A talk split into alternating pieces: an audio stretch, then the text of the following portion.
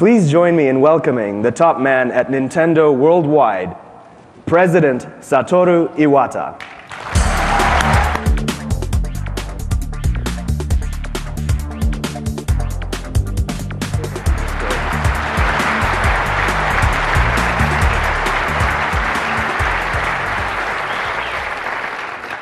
Thank you very much, Jamil.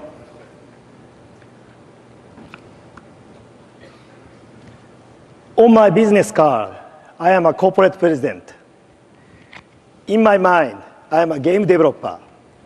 But in my heart, I am a gamer.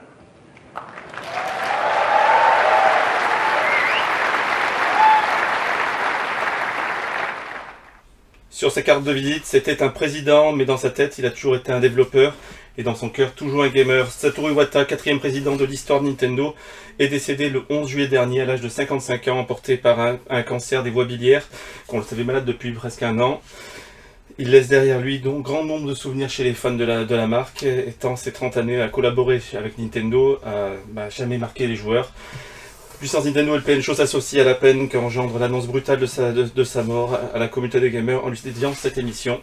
Amis Pencho et Penchos, bonjour, salut Xavier, salut Valentin. Salut. Salut. On ne devait pas se voir, c'était Ben non, on avait décidé de faire un petit break, toi et moi, enfin vous et moi, euh, voilà, mais l'actualité on a malheureusement En décidé plus, t'as dit autrement. t'emporter le gosse en plus. C'est vrai, c'est vrai, il a fallu que je te le ramène.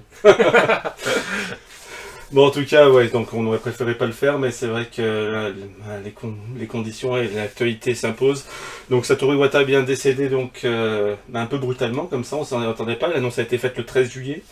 Euh, donc il est mort le 11, euh, donc des suites de son, de son fameux concert. Et donc on va revenir donc un peu sur sa vie, sur son œuvre dans cette émission un peu spéciale, donc consacrée donc à Satoru Iwata. On commence tout de suite par le sommaire de l'émission. Au sommaire de cette émission, donc ben, totalement consacré à Iwata, on va voir un petit peu ben, sa vie, sa vie, son œuvre. Euh, on va le voir ben, déjà en tant que développeur, ce qu'il était, et ensuite un petit peu en tant que président de Nintendo, puisqu'il a quand même été quand même 13 ans président de Nintendo. On, voit aussi, va voir aussi un petit peu son héritage et qu'est-ce qu'il va avoir dans le futur. On va essayer un petit peu de se poser des questions, faire un petit peu Madame Irma.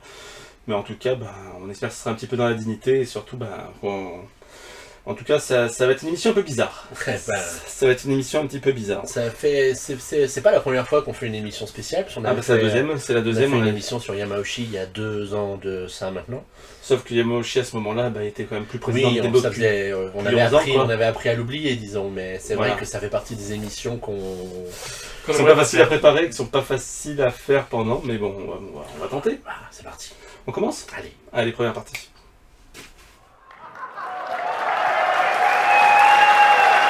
And my name is Iwata. I'm about making games. And I'm about playing games. Last night, I played Super Smash Brothers. That's my game. I kicked some you know what. and I took his name. His name was Reggie.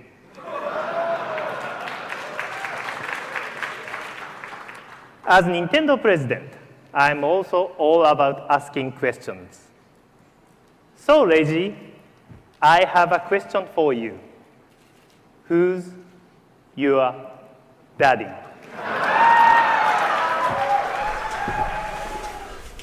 Donc Satoru Iwata est donc né le 6 décembre 1959 à Sapporo, dans la préfecture d'Hokkaido, au Japon. Ville d'ailleurs dont, son père était maire, hein, petit notable de la ville, quoi. Et très vite, euh, il va vite devenir un, leader un peu né dans, sa vie, puisque dans la scolarité, on va dire que ça se passe plutôt bien pour lui, non? Oui, c'est un bon petit premier de la classe, hein. il est délégué de classe, euh, il s'entend bien avec tout le monde, euh, une vraie vedette. Et en plus, il est loin d'être bête, puisque il va faire ses premiers pas en programmation sur une calculette programmable. Oui, qu'il va acheter. Euh, il va acheter une calculette programmable avec ses petites économies. Et il va s'amuser tout de suite à. bah, il- aime le jeu vidéo déjà à la base. hein, Il a déjà la bonne Bah, arcade je, au Japon. je- je crois qu'en fait, dès, dès, dès ses années de lycée, il savait qu'il bosserait dans le secteur Ah du bah, jeu. C'était ce qu'il voulait faire. Donc son premier jeu sur calculatrice, justement, c'est un jeu fait de chiffres, mais euh, de baseball. C'est la première chose qu'il va créer et en fait il va le faire partager avec ses collègues de classe. Ça, ça va vite devenir ça va devenir sa passion du coup, hein, c'est ce qu'on dit, ça va vite devenir sa passion. Euh, passion qui va d'ailleurs plutôt grandir puisqu'il va avoir de la chance quand même d'être plutôt doué, d'être très vite leader, hein, il va être délégué de sa classe euh, plusieurs, plusieurs années et il va arriver à l'université. Donc il est, il est euh, À l'université de, de Tokyo. de technologie de Tokyo, il est admis et il va en sortir d'ailleurs major de sa promotion, de sa promotion. Promotion, ça veut rien dire. Euh, mais de là, en fait, Iwata va encore plus s'ancrer dans, dans, dans sa passion, qui est le jeu vidéo. En gros, il va fréquenter une boutique d'informatique dans Tokyo. Et de là, il va, il va rencontrer un groupe d'amis qui, où il va fonder vraiment justement un petit Un noyau dur. un, euh, un groupe euh, vraiment où, de, dé- de développement, de, où ça va parler de jeux vidéo, etc. Et ce groupe d'amis-là, bah, plus tard, va fonder Al Laboratory. Ça vient de là, donc. Ça vient de là, mais c'est d'ailleurs on y reviendra juste après, Al Laboratory. Et très vite, donc, en plus des cours à l'université, il va euh, travailler un peu à temps partiel pour, pour, cette, pour cette fameuse boîte. Euh, donc très vite, on va dire, son destin est déjà scellé. D'ailleurs, quand il va rentrer euh, dans cette boîte à, à temps partiel, bah, son père va lui en vouloir beaucoup. Son père, comme on a dit, c'est un notable. Et bah, à ce moment-là, euh, le jeu Ah bah, vidéo au. Japon, c'est un petit peu... Les, les salles d'arcade, c'est un peu le repère des petites frappes euh, japonaises. Enfin, c'est... euh, c'est la japonaise des années 80, des années Nicky Larson, etc. Tu vois un petit peu, c'est un peu la culture un peu, euh, un peu blouson noir, on va dire. Et, euh, et donc, son père va lui en vouloir et pendant pratiquement 6 mois, ils vont pas se parler. Ça, va être très simple. Mais euh, donc du coup, comme on l'a dit, il va devenir major de sa promotion dans son truc. Et de là, bah, première chose qu'il va faire, il va rentrer chez Al Laboratory. Euh, il va devenir donc il va devenir employé à plein, temps, le cinquième employé seulement de la boîte à ce moment-là. Alors Al Laboratory, donc on va faire une petite parenthèse là-dessus, c'est juste donc une boîte qui a été fondée en 1982. Alors est-ce que vous savez pourquoi? Al H-A-L Oui. Parce que j'ai bien lu le pro- préparation de l'émission. C'est les lettres qui se situent juste avant IBM. C'est bien ça. en fait, c'est un mélange de, ça et de 2001 l'Odyssée Espace. Euh, Ouais, où le méchant ordinateur s'appelait HAL 9000. c'est bien ça. De Stanley Kubrick, bien Eh, sûr. Évidemment. Le grand Stanley Kubrick. Stanley, nous regardes. Voilà. de là-haut avec Iwata sûrement. Euh, donc il rentre chez le laboratoire et ses premiers projets, en fait, vont être de créer des périphériques pour, pour ordinateurs, notamment le MSX au Japon, qui est un petit peu l'ordinateur joueur un peu euh, numéro un à ce moment-là. Mais très vite, ben, le, donc le, je- le- le jeune Iwata, va- qui est vraiment le seul programmeur de jeux vidéo chez, chez HAL à ce moment-là, ben, va vite se, tourner vers euh, Nintendo. Nintendo dont il un petit peu, euh, il, il aime bien donc les petits Game Watch qui étaient sortis juste, avant, euh, les fameux Game Watch Gunpei Yokoi, vous savez ces petits jeux électroniques euh, qui, faisaient fureur. On rappelle qu'il y en avait pratiquement 50 millions vendus dans le monde, hein, c'était quand même assez colossal. Euh, il va vite ben, se prendre d'affection pour cette marque et va avoir vent en fait que justement Nintendo prépare son entrée dans l'univers des, de- des, des consoles de jeux pour le salon. Bon, on les consoles de jeux, à ce moment-là, c'est très occidental. C'est Atari, c'est euh, c'est Intellivision, c'est plusieurs, c'est plusieurs consoles comme ça, mais qui, euh, qui sont en train de couler justement euh, en Occident. Et Nintendo donc va se lancer là-dedans, il a eu vent. Et lui, il sent le filon, il se dit, bah tiens, il y a peut-être quelque chose à faire. Il sent que ça, Nintendo, s'il se lance là-dedans, que ça va peut-être marcher. Et du coup, bah, il va pousser, il va pousser ses collègues de HAL à rentrer en contact avec Nintendo. Et du coup, il va, il va réussir à, à prendre contact et, et avoir droit à, à être donc l'un des développeurs de la, de la NES. Et en plus, pas n'importe quel développeur, parce qu'ils vont avoir le droit de développer dans des, euh, des licences internes à Nintendo. Alors la première d'entre eux, c'est Pinball. Tu te rappelles du jeu sur NES euh, Ouais. Pinball. Alors Nintendo ils sont en train de le développer, mais ils sont en galère, en galère, en galère, ils n'y arrivent pas. Ils n'y arrivent pas, il y a un problème, ils n'arrivent pas à le porter, pourtant c'est- rien Pinball, hein, c'est un flipper, c'est la même chose qu'on a eu pendant des années sur, euh, sur Windows euh, 98, etc. Quoi, on va dire. C'est vraiment, vraiment dalle, mais ils n'y arrivent pas à le développer. Et donc ils vont confier la suite des développements à Laboratory et, et donc à Satoru Iwata, qui va le débloquer très rapidement et qui, et qui va le lancer. Ça va être un franc succès. puisque C'est les premiers jeux. À ce moment-là, c'est vraiment euh, tout ce qui sort sur NES au début, c'est vraiment des gros succès.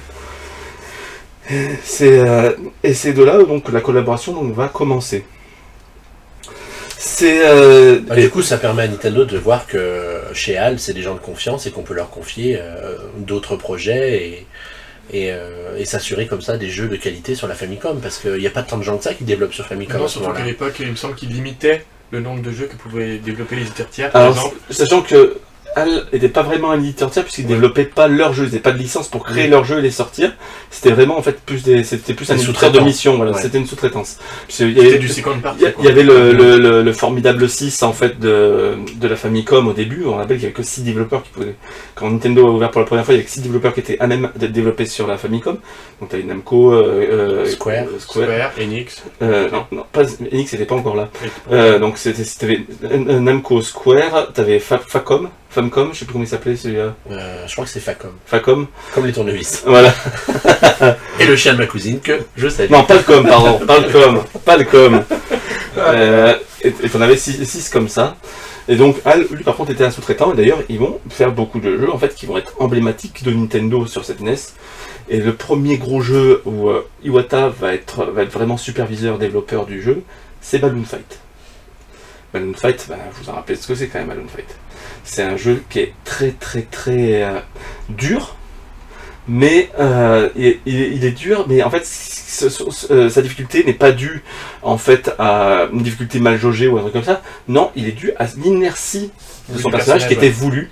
Et vous allez voir que cette inertie-là en fait va suivre Iwata dans les jeux où il va où il va prendre commande, où il va développer. Ça va être le cas pour Kirby, ça va être le cas pour Smash. Ce petit personnage un peu flottant, ce petit euh, ce petit aspect un peu flottant, on va vite le retrouver très semble- souvent dans les jeux dans les dans, dans les jeux. euh, Il me semble qu'ils l'ont également utilisé dans Super Mario Bros. Parce que justement, pour, pour améliorer l'inertie de Mario, qu'à l'époque. Dans la flotte, dans les niveaux Voilà. aquatiques. Voilà, c'est ça, ouais. exactement. Exactement.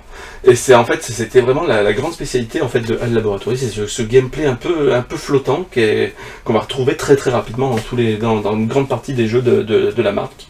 Et ben ça, on le doit notamment à Iwata par exemple. Euh, donc, euh, HAL, c'est un petit développeur. hein. Il va faire donc, euh, donc très vite Balloon Fight, ça va être le premier gros gros gros succès de la marque.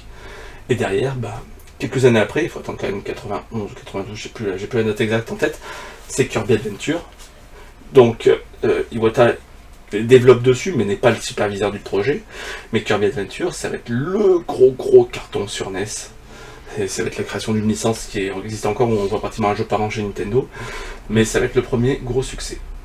Ça, c'était un petit peu la partie Iwata développeur. À ce moment-là, ben, on est en 92. Et Al ne va pas bien du tout. Tu veux dire que Nintendo les paye mal?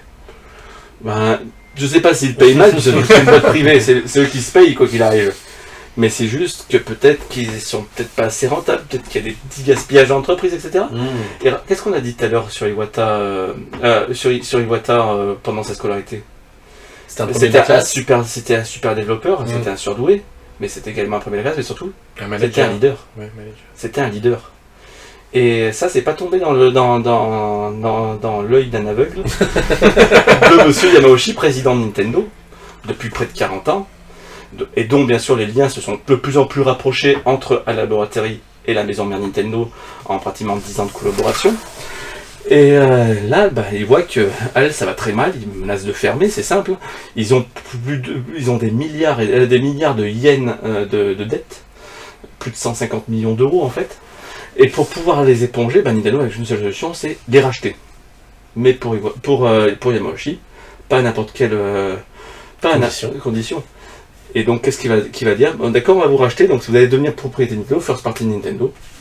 Mais par contre, si on vous rachète, il faut que ce soit Satoru Iwata qui soit président de la boîte et pas une personne d'autre. Ils ont refusé, évidemment.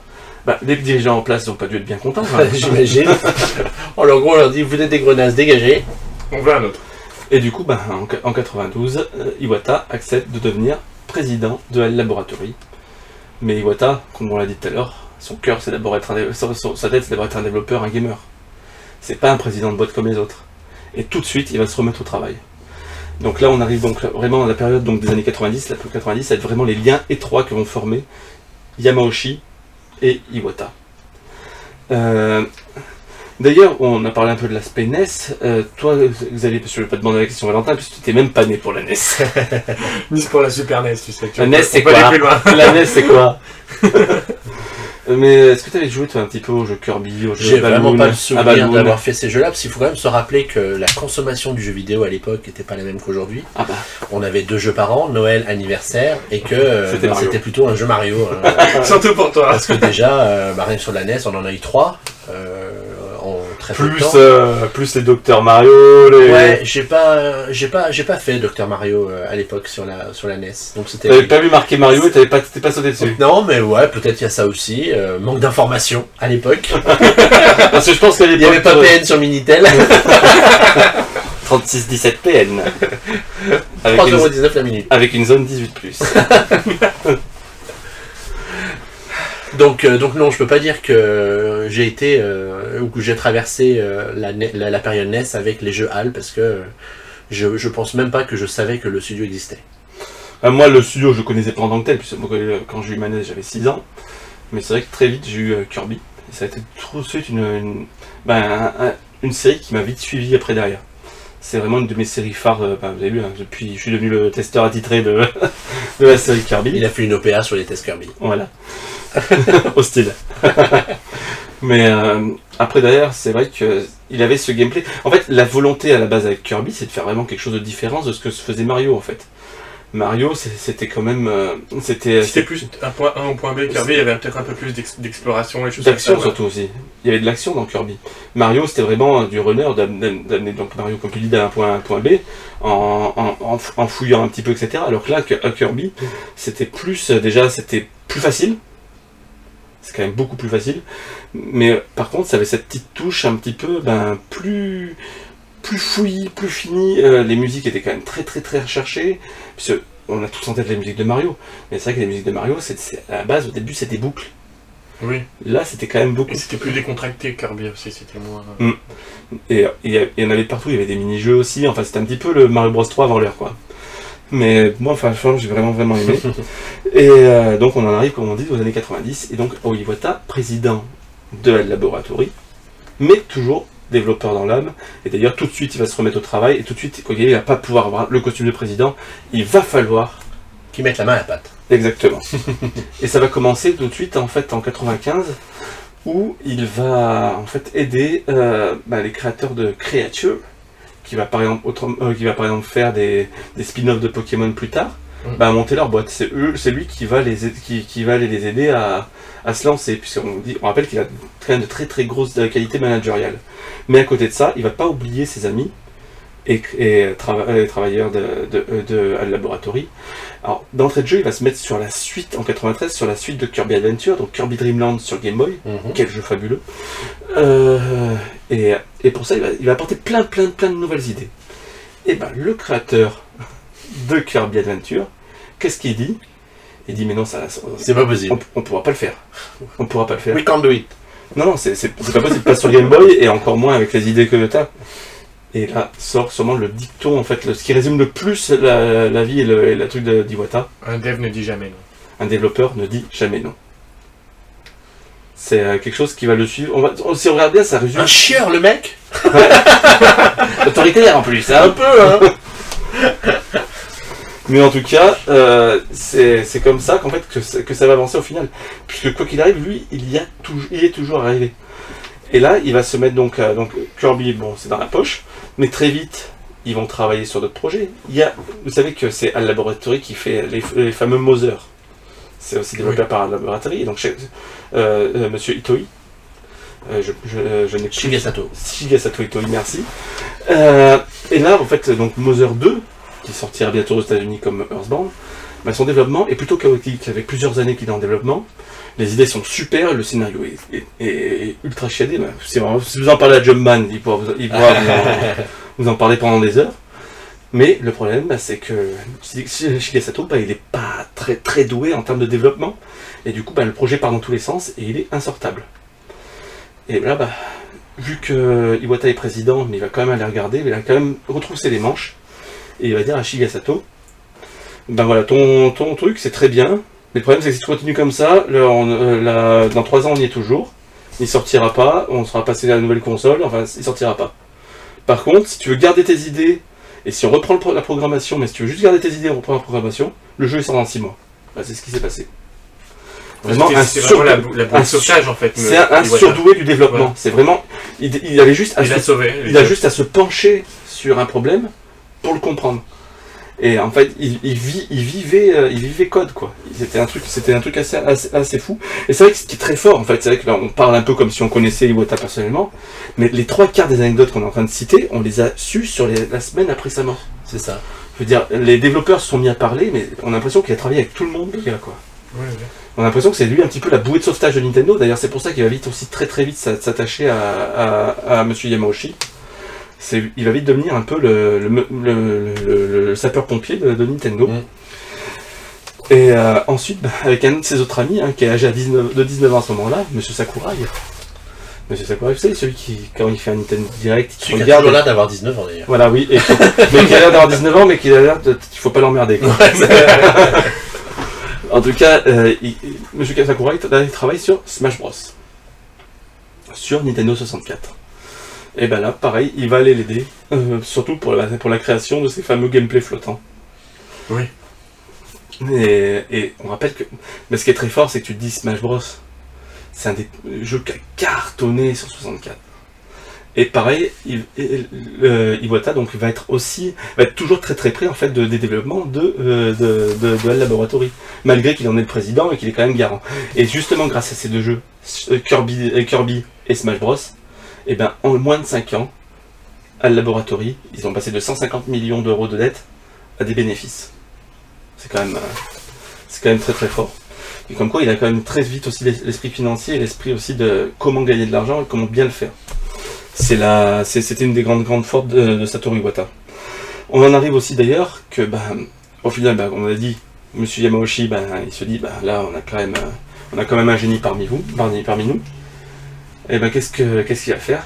Et ben, quand il va avoir des pépins chez d'autres développeurs, et ben, il va appeler, il va appeler Iwata.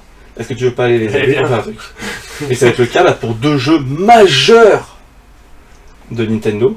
Une, un qui est en train de sauver Nintendo tout, ce- tout, tout court, c'était la licence Pokémon. Et ben, il va travailler deux fois dessus. D'abord sur Pokémon Stadium, qui est le jeu qui va relancer la, la 64, on rappelle. Et ben Pokémon à ce moment-là, ben, les développeurs ils sont dans la mouise. Ils n'arrivent pas du tout à adapter, le, à adapter donc euh, le, le, le, le jeu sur une console de salon. Et en fait, qu'est-ce qu'il va faire Iwata, il va arriver. Le problème, c'était le système de combat, comment le récupérer de la cartouche. Il va mettre en place un programme. En 10 minutes, c'est fait.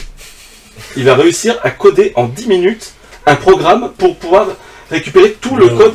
On est en train de nous vendre du mythe là, mon cher Boris, un peu, non euh, C'est euh, c'est ce que disent les développeurs en tout cas du jeu. C'est Satoru Iwata avec un S comme Super Iwata. Bon, après, sinon, c'est que c'est des pieds chez, Pokémon Company aussi, quoi. D'ailleurs, on reverra que c'est à partir de là qu'il va vite comprendre aussi l'importance chez Nintendo de, de la licence Pokémon. Mais en tout cas, il va réussir en 10 minutes à réussir à transposer le, les codes du système de combat de, de- de Pokémon à Pokémon Stadium. Est-ce que c'est son seul coup d'éclat avec les Pokémon Bah non, justement. Ah Puisque à côté de ça, Dis-nous en plus. À côté de ça, ils sont en train de travailler sur autre chose. Ils sont en train de travailler sur Pokémon Noir Argent. Ben, un jeu majeur. On rappelle que là, on est en 98 au moment du développement. On est quand même 3 ans après la sortie de Pokémon Rouge et Bleu, enfin Rouge et, Rouge et Vert au Japon. Et c'était déjà le carton absolu. Et là, avec tout le- toute l'activité cross-média que Nintendo a mis, ben, il est attendu, attendu, attendu. Et là, ils en chient. Parce que le problème, c'est qu'ils ont voulu voir plus grand, avec 250 Pokémon dans, dans Pokémon Noir Argent, etc. Mais chez, euh, chez, chez, chez Game Freak, eh ben, le jeu, il rentre pas dans la cartouche. Pas mince. On rappelle qu'on n'est pas encore à l'époque des cartes. On rappelle qu'à ce moment-là, si vous avez un PC, votre PC faisait 4 Go de, de- mémoire. hein. Vous imaginez sur une cartouche Game Boy, quoi. hein. Donc euh, là, eh ben, ils en chient grave.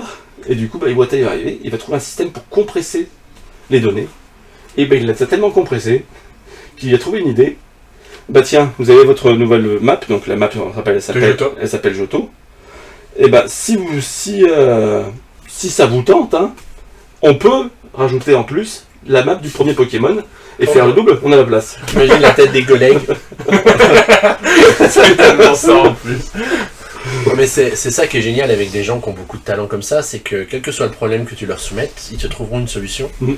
Et du coup, ça te permet d'aller plus loin dans, dans, dans, dans le projet en ajoutant comme ça euh, tout un, toute une région en plus, hein, c'est ça dans Oui, ça. Euh, La, la région du premier Pokémon. Ah ouais. La région, ils ont remis la région, les, six, les, les, les huit grosses villes, les, les villages qui vont autour, etc. Incroyable. 8 arènes. Euh, C'est un double, euh, double jeu. double jeu, et surtout c'est la surprise, parce qu'au début tu, tu t'as que la map de, quand t'as la carte de Pokémon, t'as la map de Johto, tu vois Oui. que Johto, etc. Et après, tu vois Kanto. Après. Et une fois que t'arrives à la, tu arrives à la ligue, tu bats la ligue, Et qu'est-ce qui se passe? Et tu, tu débloques la, La, le- la, la région de et tu repars, et tu débloques 50, 50% et tu, re- et tu repars sur Kanto pour, euh, pour, pour 40 heures de plus, quoi. Ouais, ouais, non, mais bravo, bravo, bravo. Et ça, c'est une une anecdote encore qui est sortie euh, là récemment. On Ouais, savait ouais, pas Oui, ça. pas. ouais, ouais, oui. C'est quand même, J'étais très étonné d'ailleurs de, de cette anecdote. mais c'est quand même, c'est quand même très très fort. Bah oui. Que C'est vraiment des jeux que tu t'as tous joué à Pokémon Noir Argent, quoi. Mais T'as tous ceux de moi, ma génération, on y a tous joué. Même moi, j'y ai joué. C'est euh, pas en version. si, je laisse euh, en version. Euh, joué en version Game Boy. oui. Ah. Sur Game Boy Color. Bien sûr. Mais En tout cas, voilà, il a quand même sauvé. euh, On rappelle qu'à ce moment-là, Nintendo était quand même. Je courais à sa perte à ce moment-là. Pour... Enfin, c'est Pokémon Rouge et Bleu qui les ont vraiment sauvés à ce moment-là. Mais c'est vrai que grâce à Pokémon, euh, Pokémon, ça a sauvé Nintendo. À un moment où la Game Boy se vendait plus, donc ils n'avaient plus d'entrée de- de- d'argent avec la Game Boy. Et au moment où la 64 ne se vendait pas. S'ils faisaient encore 2-3 années comme ça, Nintendo c'était fini. Et c'est le Pokémon qui a commencé à, à amasser au début leur trésor de guerre. Donc c'est un petit peu le Iwata euh, super, euh, Super super, héros et aussi donc du coup bah, homme de main de, de Yamauchi. Ah ouais, je pense que Yamauchi, il a dû repérer la perle quand même. Hein. Il s'est dit celui-là, on va pas le laisser filer. Et ben on va tellement pas le laisser filer bah, que en 2000, euh, Yamauchi donc on le sait un petit peu sur le déclin, hein, il- on- ses rumeurs de retraite sont pas loin, etc. Mais même si on n'en sait rien. Euh, Yamauchi bah, va appeler Iwata, il va dire bah, ça te dit de travailler pour Nintendo. Bah, Iwata qui est fan de Miyamoto, etc. va dire il est chouette, je vais pouvoir développer aux côtés de- du meilleur game designer du monde. Euh, quand tu mets, je pense, le meilleur codeur plus le meilleur game designer du monde, ça pourrait faire quelque chose de plutôt sympa. Clairement. Et donc il accepte et donc euh, il va être nommé par, euh, par euh, Yamauchi chef de la division de planification de l'entreprise. C'est beau. Donc, Un bon intitulé de poste. Ça C'est- fait beau sur le CV. Tu dis, mais qu'est-ce qu'il foutait à ce poste-là? Il planifiait. on a vu ce que ça donnait, planning avec la. Mais du coup, à sa décharge, on peut dire que c'est plus lui qui s'en occupait. For sure, for sure. Mais en tout cas, voilà, donc il, il- donc il rentre donc dans, du coup chez Nintendo, il quitte la laboratoire pour arriver chez Nintendo, donc dans le, monde, dans le monde du comité de direction, donc en tant que chargé du planning. En fait, c'est un, un rôle qui lui permet d'avoir l'œil sur tous les projets qui sont Mm. chez Nintendo. Ouais. Je veux dire, par rapport à ses compétences, ça se comprend tout à fait que Yamauchi lui offre un rôle comme celui-là. Mais à son arrivée, qu'est-ce qu'il va faire? Est-ce qu'il va prendre en place tout de suite ça Et non. Ben non. La première chose qu'il va vouloir faire, ben, c'est de retourner coder. Donc tout de suite, la première chose qu'il va faire ici, il va s'assigner lui-même Un projet. au debug de Smash Bros Melee qui est donc pour GameCube, mais qui est dans une mouise pas possible. Sakurai n'y arrive pas, c'est plein de bugs, ça, ça avance fait- pas. Une petite note comme ça. Tous les jeux étaient dans la mouise à l'époque. C'est ça, c'est ça. Il veut toujours sauver la situation. Mais on rappelle que Sakurai base c'est son, c'est son ami. C'est vraiment, c'est vraiment un lien d'amitié qu'il y a vraiment entre les deux. Et la première chose qu'il va faire, ben, il retourne sur le terrain, il retourne chez Al et, et, euh, et, euh, et donc et Sakurai pour aller faire donc le debug du, du jeu Smash Bros Melee, qui rappelle qui est capital pour le GameCube. Et, donc il va s'atteler à ça. Et bien sûr ça, va- ça va quand même marcher. Ben, on, a- on rappelle Ouais, que ouais, après c'est derrière, si vous regardez les chiffres, bah, juste Smash Bros Melee sur GameCube, c'est le deuxième jeu le plus vendu du petit cube Play School de Nintendo. c'est quand même, euh, enfin, c'est quand même des succès, des succès. Et malheureusement, c'est avec ce jeu que se termine la carrière de développeur de Iwata. Plus jamais il ne développera des jeux, Quand même, on va lui donner une vraie responsabilité. alors que c'était, alors que c'était quand même le meilleur entre guillemets. Et là, qu'est-ce qui se passe? On est en 2002. Et Bah, un certain Yamauchi veut prendre sa retraite, peut-être oui, mais pas forcément. Personne ne le sait. Personne ne le sait. Personne ne le sait. Et un certain Iwata est convoqué dans le bureau de Allez, venez dans mon bureau tout de suite. Et je peux vous dire que là, il balise. Satoru Iwata dans mon bureau immédiatement. Gadget Et euh, donc, en, en tout cas, donc il, va- il, il va courir dans ce bureau, mais la boule au ventre. Il, il pense à ce moment-là qu'il est viré. Le GameCube se vend, se vend pas, il y a des problèmes en plus avec, euh, avec les éditeurs tiers, enfin, c'est toujours un, un gros souci. Il pense vraiment qu'il va être licencié. Et première chose qu'il dit, euh, Yamauchi va lui dire euh, je, euh, je prends ma retraite, est-ce que vous être mon remplaçant? Texto comme ça. Non, on m'intéresse pas. Et donc, bien sûr, il a accepté. Et donc, en 2002, il va devenir le quatrième seulement en 100. Là, on a combien? Là, on a 113 ans. 113 ans d'histoire Nintendo. Il devient seulement le quatrième président de la ferme, mais surtout le premier non issu de la famille Yamauchi. Et donc désigné par bah, Yamauchi le père, on va dire, C'est ça. comme président. C'est quand même une très très très grosse responsabilité, non? Ben, c'est déjà tous les yeux sont tournés vers lui. Les gens se demandent pourquoi lui. Surtout Les gens se disent c'est pas un Yamauchi. Qu'est-ce que ça veut dire? Est-ce que c'est la fin de Nintendo, entreprise familiale, blablabla Je veux dire, euh, c'est quand même une sacrée responsabilité à porter sur ses épaules. Mais C'est vrai qu'il n'est pas forcément. C'est pas une tête connue. là. On se dit dis- tiens, les- oui, les gens, qui à ce ce petit moment- nouveau? À Voilà. ce moment-là, euh, les gens auraient été plus, euh, plus euh, rassurés par un Miyamoto qui était quarantenaire, qui était. On en reparlera tout à l'heure, mais c'est exactement le même genre de question qui se pose aujourd'hui par rapport au nom du potentiel successeur de d'Iwata maintenant. Euh, on a toujours peur des, des nouveaux noms euh, qui sortent de nulle part Voilà, comme ça. Et il doit en avoir des Tu gens vois, là, euh, là, on, regarde, on regarde le CV du gars, on se dit, le gars il est rentré chez Nintendo en 2000, et en 2002 il devient président de Nintendo. ça la fout quand même mal pour tous ceux qui bossent depuis 40 ans derrière. hein. c'est ça, tu te dis, pourquoi? Pourquoi? Après tu dis, bon, avant il a bossé chez Hal, une filiale en sur de... canapé. avec Yamauchi, oulala. à, votre, à votre avis, comment il est sur PN, Valentin? Ah, Au bout de trois semaines, j'ai à son premier PN show. Que de bons moments, mon petit Il y a des mythes comme ça. C'était pas trop gênant, la mèche. bon, en- Allez, enchaîne Enchaînons. Mais en tout cas, euh, bah, euh, Iwata a un gros, gros, gros souci. Il y a du gros souci à se faire à ce moment-là. Puisqu'il arrive avec une boîte bah, Qui est bancaire. qui va pas trop mal, puisqu'il y a eu le succès Pokémon qui continue. Là, t'as une Game Boy Advance qui se vend quand même plutôt bien. Et puis, Mais à côté, t'as un boulet. T'as un gros boulet qui s'appelle le GameCube. Bah, il est pas sorti encore, il arrive. Ah si, si, en 2002, il, est déjà 2002. sorti, il est déjà sorti au Japon. Ouais, mais pas chez nous. Pas chez nous, il y a Oui, encore Tout reste à faire. Tout reste à faire, oui et non, puisqu'en fait on le voit bien au Japon que ça ne prend pas. Pourquoi bah Parce qu'au final, il n'y a pas de jeu, les jeux ne sortent pas, etc. Au Japon, il me semble qu'il y a eu trois jeux au lancement du GameCube. oui, il y a eu trois jeux au lancement du GameCube. Et bah qu'est-ce que va faire euh, euh, Iwata Parce qu'on va dire, Iwata, nommé par Yamauchi, bah, va nous faire du Yamauchi. C'est pas c'est pas forcément ça. Bah non, la première chose que va faire Iwata, bah, c'est faire du anti-Yamauchi. Et il va défaire ce que Yamauchi a fait. On rappelle, Yamauchi, c'était quand même un président très rude, très à la japonaise de, de, de, de, la- de, de post la guerre de 40, c'est-à-dire très droit, très froid, très... Enfin, le... Vraiment, le, le, Le gars, que très t'as- discret. le gars que t'as pas envie de voir. Voilà, bah, le, patron, voilà, le patron, le patron euh, strict, euh, enfin Ton chef. que que si euh... private joke, que si euh, si vous êtes convoqué dans son bureau, bah, vous êtes comme Iwata, vous devenez violette quoi, Ah oui. Hein, ou comme Valentin quand il a bu un coup de trop. Mais mais euh, il y a des mythes sur moi qui vont se faire. Oh, on a des vidéos, on a des vidéos. Ah bon d'ailleurs vous pouvez l'avoir en même temps. mais euh, mais en tout cas, euh, la première chose qu'il va faire, ben, il va prendre contact avec Capcom, il va prendre contact avec Namco, il va prendre contact avec Square Enix. On rappelle la guerre absolue hein, depuis FF7 sur euh, sur euh, sur sur, sur Play- annulé sur la 64 et porté sur PlayStation, qui a fait propulser la PlayStation vers l'avant. C'est le froid absolu entre Nintendo et Square. Et Yamoshi voulait même plus entendre parler de, de, de Squaresoft à ce moment-là. Moi je suis d'accord avec Iwata, si jamais il y a un problème, t'appelles direct et. T'as le président de Nintendo à l'autre bout du fil, t'essayes de faire quelque chose pour lui, je pense. Ah, c'est Surtout ça, quand t'es un éditeur tiers qui ne possède pas de console.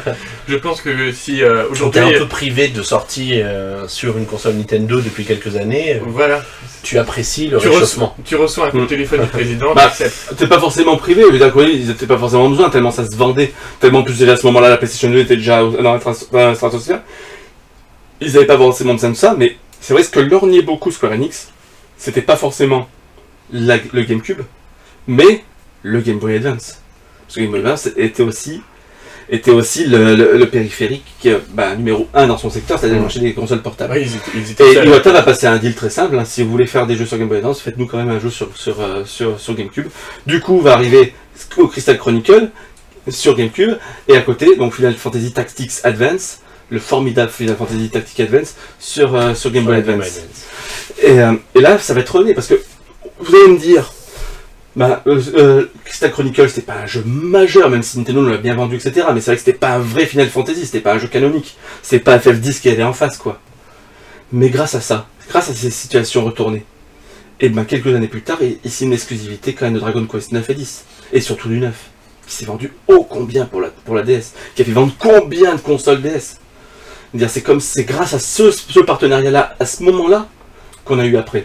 Avec Capcom, c'est pareil. Parce que c'est des, relations qui doivent se nouer sur la, la durée. Le long terme. Là, la, la sortie de Crystal, de Crystal Chronicles, ça permettait de sortir un jeu rapidement sur le GameCube. Mm. Parce que en 2002, comme tu le dis, euh, ils savaient déjà que la console durerait pas 15 ans de toute façon. Oui, c'est sûr. Donc, euh, Mais en plus, c'était en plus, il faisait l'effort, Square Enix. C'était quand même euh, Final, euh, Final Fantasy Crystal Chronicle. C'était le porte-étendard de la Nintendo différence voulue par Yamauchi, qui était la, la compatibilité entre la Game Boy Advance et le GameCube avec le câble de liaison. Mm.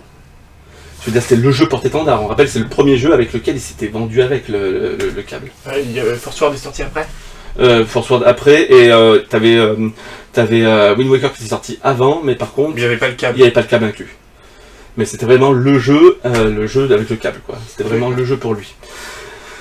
Et à, à côté de ça, il va signer avec Capcom aussi. Le formidable 4. Le formidable 4, vous en rappelez PNZ, euh, P- P- PN, PN, 03, 03, Killer Beautiful 7. Joe, Joe, euh, euh, Killer 7 et euh, Euh, Dead Phoenix. ouais. Dead Phoenix, c'est un jeu de dragon qui n'est jamais sorti au final. Mm. Et à côté de ça, l'exclusivité de la série Resident Evil. Toute la série, vou- euh, à ce moment-là voulait une console qui accueillerait tous les Resident Evil. Et bien qu'est-ce qu'ils ont fait? Le, le fabuleux Resident Evil Rebirth sur, euh, sur GameCube, le Resident Evil 0, qu'on aime ou qu'on n'aime pas, mais il avait la chance d'être là, et exclusif. Et regarde, l'exclusivité a sauté que cette année, quoi, 15 ans plus tard, quoi. Le, la ressortie rare en plus de, deux- du, du 2, du 3 Nemesis et du Code Veronica, et puis l'exclusivité qui a été au final plus temporaire parce que c'est pas forcément bien vendu, de Resident Evil 4, qui est ô combien fabuleux et qui est sûrement le plus beau jeu de toute cette génération-là, Xbox, GameCube et, euh, et, PlayStation, et PlayStation 2 réunis. C'était quand même des projets majeurs et ils ont réussi à. euh, regarde, avec, avec Beautiful Joe, Beautiful Joe, c'était génial. Bah, c'était Camilla, Beautiful Joe. Camilla qui a fait donc derrière. euh, on va voir qu'avec Camilla, il va entretenir quand même des relations plutôt, plutôt cordiales pratiquement pendant toute sa carrière. Il va ressusciter Bayonetta, euh, Wonderful 101. Enfin, il y a eu deux Beautiful Joe en plus sur, sur, le- sur, sur le cube. Ça a été. euh, c'était quand même. quand même quelque chose de plutôt. sacré changement. Sacré changement, bah, on, a vu, on a revu les tiers sur GameCube. Même s'ils n'étaient pas tous là, bah, il manquait Eidos, il manquait quelques-uns comme ça. Ils étaient là. Il y avait, on va dire, le GameCube, il y en avait quand même beaucoup. Et c'est euh, c'est aussi de là va, qui va, qui va s'instruire les partenariats aussi. F-Zero, développé par Sega, eh ben, c'est grâce à la présidence d'Iwata. Les relations avec, Na- avec Namco, la Triforce. Oui. La Triforce pour l'arcade. C'est aussi. C'est à euh, l'initiative d'Iwata. C'est ça. Pareil pour Minish Cap. avec Mais à ce moment-là, Iwata, qu'est-ce qu'il fait? Il fait que perpétuer bah, l'héritage de Yamauchi. C'est-à-dire que lui, il est arrivé, il a hérité d'une console qui était fraîchement sortie du GameCube, qui n'était pas forcément bien, il va, donc il va essayer d'en tirer le mieux. Et au final, niveau jeu, bah, il n'y a pas à se plaindre sur Cube. Oui, il y a de très bons jeux. Très très très bon jeu. À côté de ça, il y a un, il y a un autre, il y a un autre, il y a un autre Quack qui est, qui est la Game Boy Advance, qu'on dit que c'est la console un peu des, on va dire la console, bah, la, la, la SNES portable, hein, à raison, puisqu'au final il y a que des portages dessus. Mais là pareil, il va mettre aussi un peu les équipes de la, la laboratoire dessus. Je veux dire, par exemple, il y a eu le développement chaotique de Mother 3 sur euh, N64, qui au final jamais vu le jour. Qui s'appelait Earthbound 64 à Hmm. l'époque, ouais. Et qu'est-ce que va faire euh, Iwata? Eh ben, il va aller aider une nouvelle fois, mais ce fois-ci juste en conseil et non plus en développement. Il va aller aider Monsieur Itoi pour faire, bah, pour pouvoir ressortir donc ce jeu-là, mais sur Game Boy Advance. Et au final, au Japon, ça reste un jeu majeur du Game Boy Advance. Dont beaucoup de gens attendent sa sortie euh, en Europe un jour. Ils l'espèrent toujours, Hmm. mais. Bah, en tout cas, euh, les années GameCube, donc il fait juste perpétuer. Mais dans l'idée, bah, c'est quand même de mettre sa patte à un moment donné. Bon, déjà, il l'a mis avec, les, avec la re- rentrée des éditeurs tiers. Et ben, il, il va se dire quelque chose quand même plutôt d'intéressant. Puisque donc il va vite commencer un petit peu à sortir euh, médiatiquement, puisque Iwata a un peu tranche dans le vif avec, euh, Avec Yamauchi. avec on verra que c'est un homme de communication juste après. Mais c'est euh, pour ça, bah, déjà, il est international, il parle anglais, même si au début c'est quand même très sommaire, il parle anglais. Jamais Yamauchi aurait parlé anglais.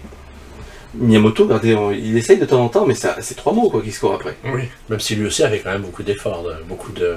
Hmm. C'est bien amélioré depuis. Oui, le il, début. il- il a acheté Bill il a acheté Bill c'est vrai. Il s'est acheté un Bill. Ne sortez pas sans lui. Bon. Alors qu'est-ce qu'il va faire? Et ben, ce qu'il va faire, ben, il va se lancer en fait. Il va lancer un petit projet, parce que lui, dans sa tête, il va l'avouer plus tard un peu, hein, il va le dire texto comme ça, ben, que pour euh, la seule façon ben, pour continuer à faire vivre le jeu vidéo, c'est d'élargir le cercle de gamers. Parce que le problème à ce moment-là, c'est que c'est segmenté. Nintendo, entre guillemets, c'est gamin, c'est vraiment entre guillemets. Déjà, à l'époque Ah oui, ben, Ça a toujours été. euh, avec, avec le GameCube, Ça a toujours été. le GameCube, ça a été le pire. Ah, si, Le. GameCube, ce morceau de plastique, que, dès que la Mega Drive euh, se positionnait comme la console pour les vrais joueurs, tu vois, et euh, c'était la Super NES c'était la console pour les enfants. Mais la, la pire, ça a été vraiment à partir, de- à partir du cube. Le cube, ce, ce morceau en plastique, ce cube en plastique, tout le monde l'appelait la console Play School. Ça veut tout dire. Play School, c'est jouer de 1 à 3 ans. quoi. Hum, hum. C'est, euh, c'était à ce moment-là, c'était le pire. Et euh, donc, la seule chose qui se dit, ben, pour, pour euh, augmenter ben, nos, nos- nos ventes, quoi qu'il arrive, les gamers, soit ils sont aujourd'hui, soit ils sont vraiment gamers et ils sont ancrés plutôt PlayStation, ben, soit il nous reste que en fait la, la génération à préparer, quoi. C'est-à-dire, on n'a plus que ça. Et ben, la seule chance, c'est de- d'agrandir. Et ben, il va, il va lancer deux projets. Le projet Nitro d'un côté, donc la fameuse DS, Oui, qui arrivera derrière en 2004, et le projet Révolution derrière. Mais le projet Révolution, de toute façon, on n'en est pas encore. Là, on est en 2004. La DS sort.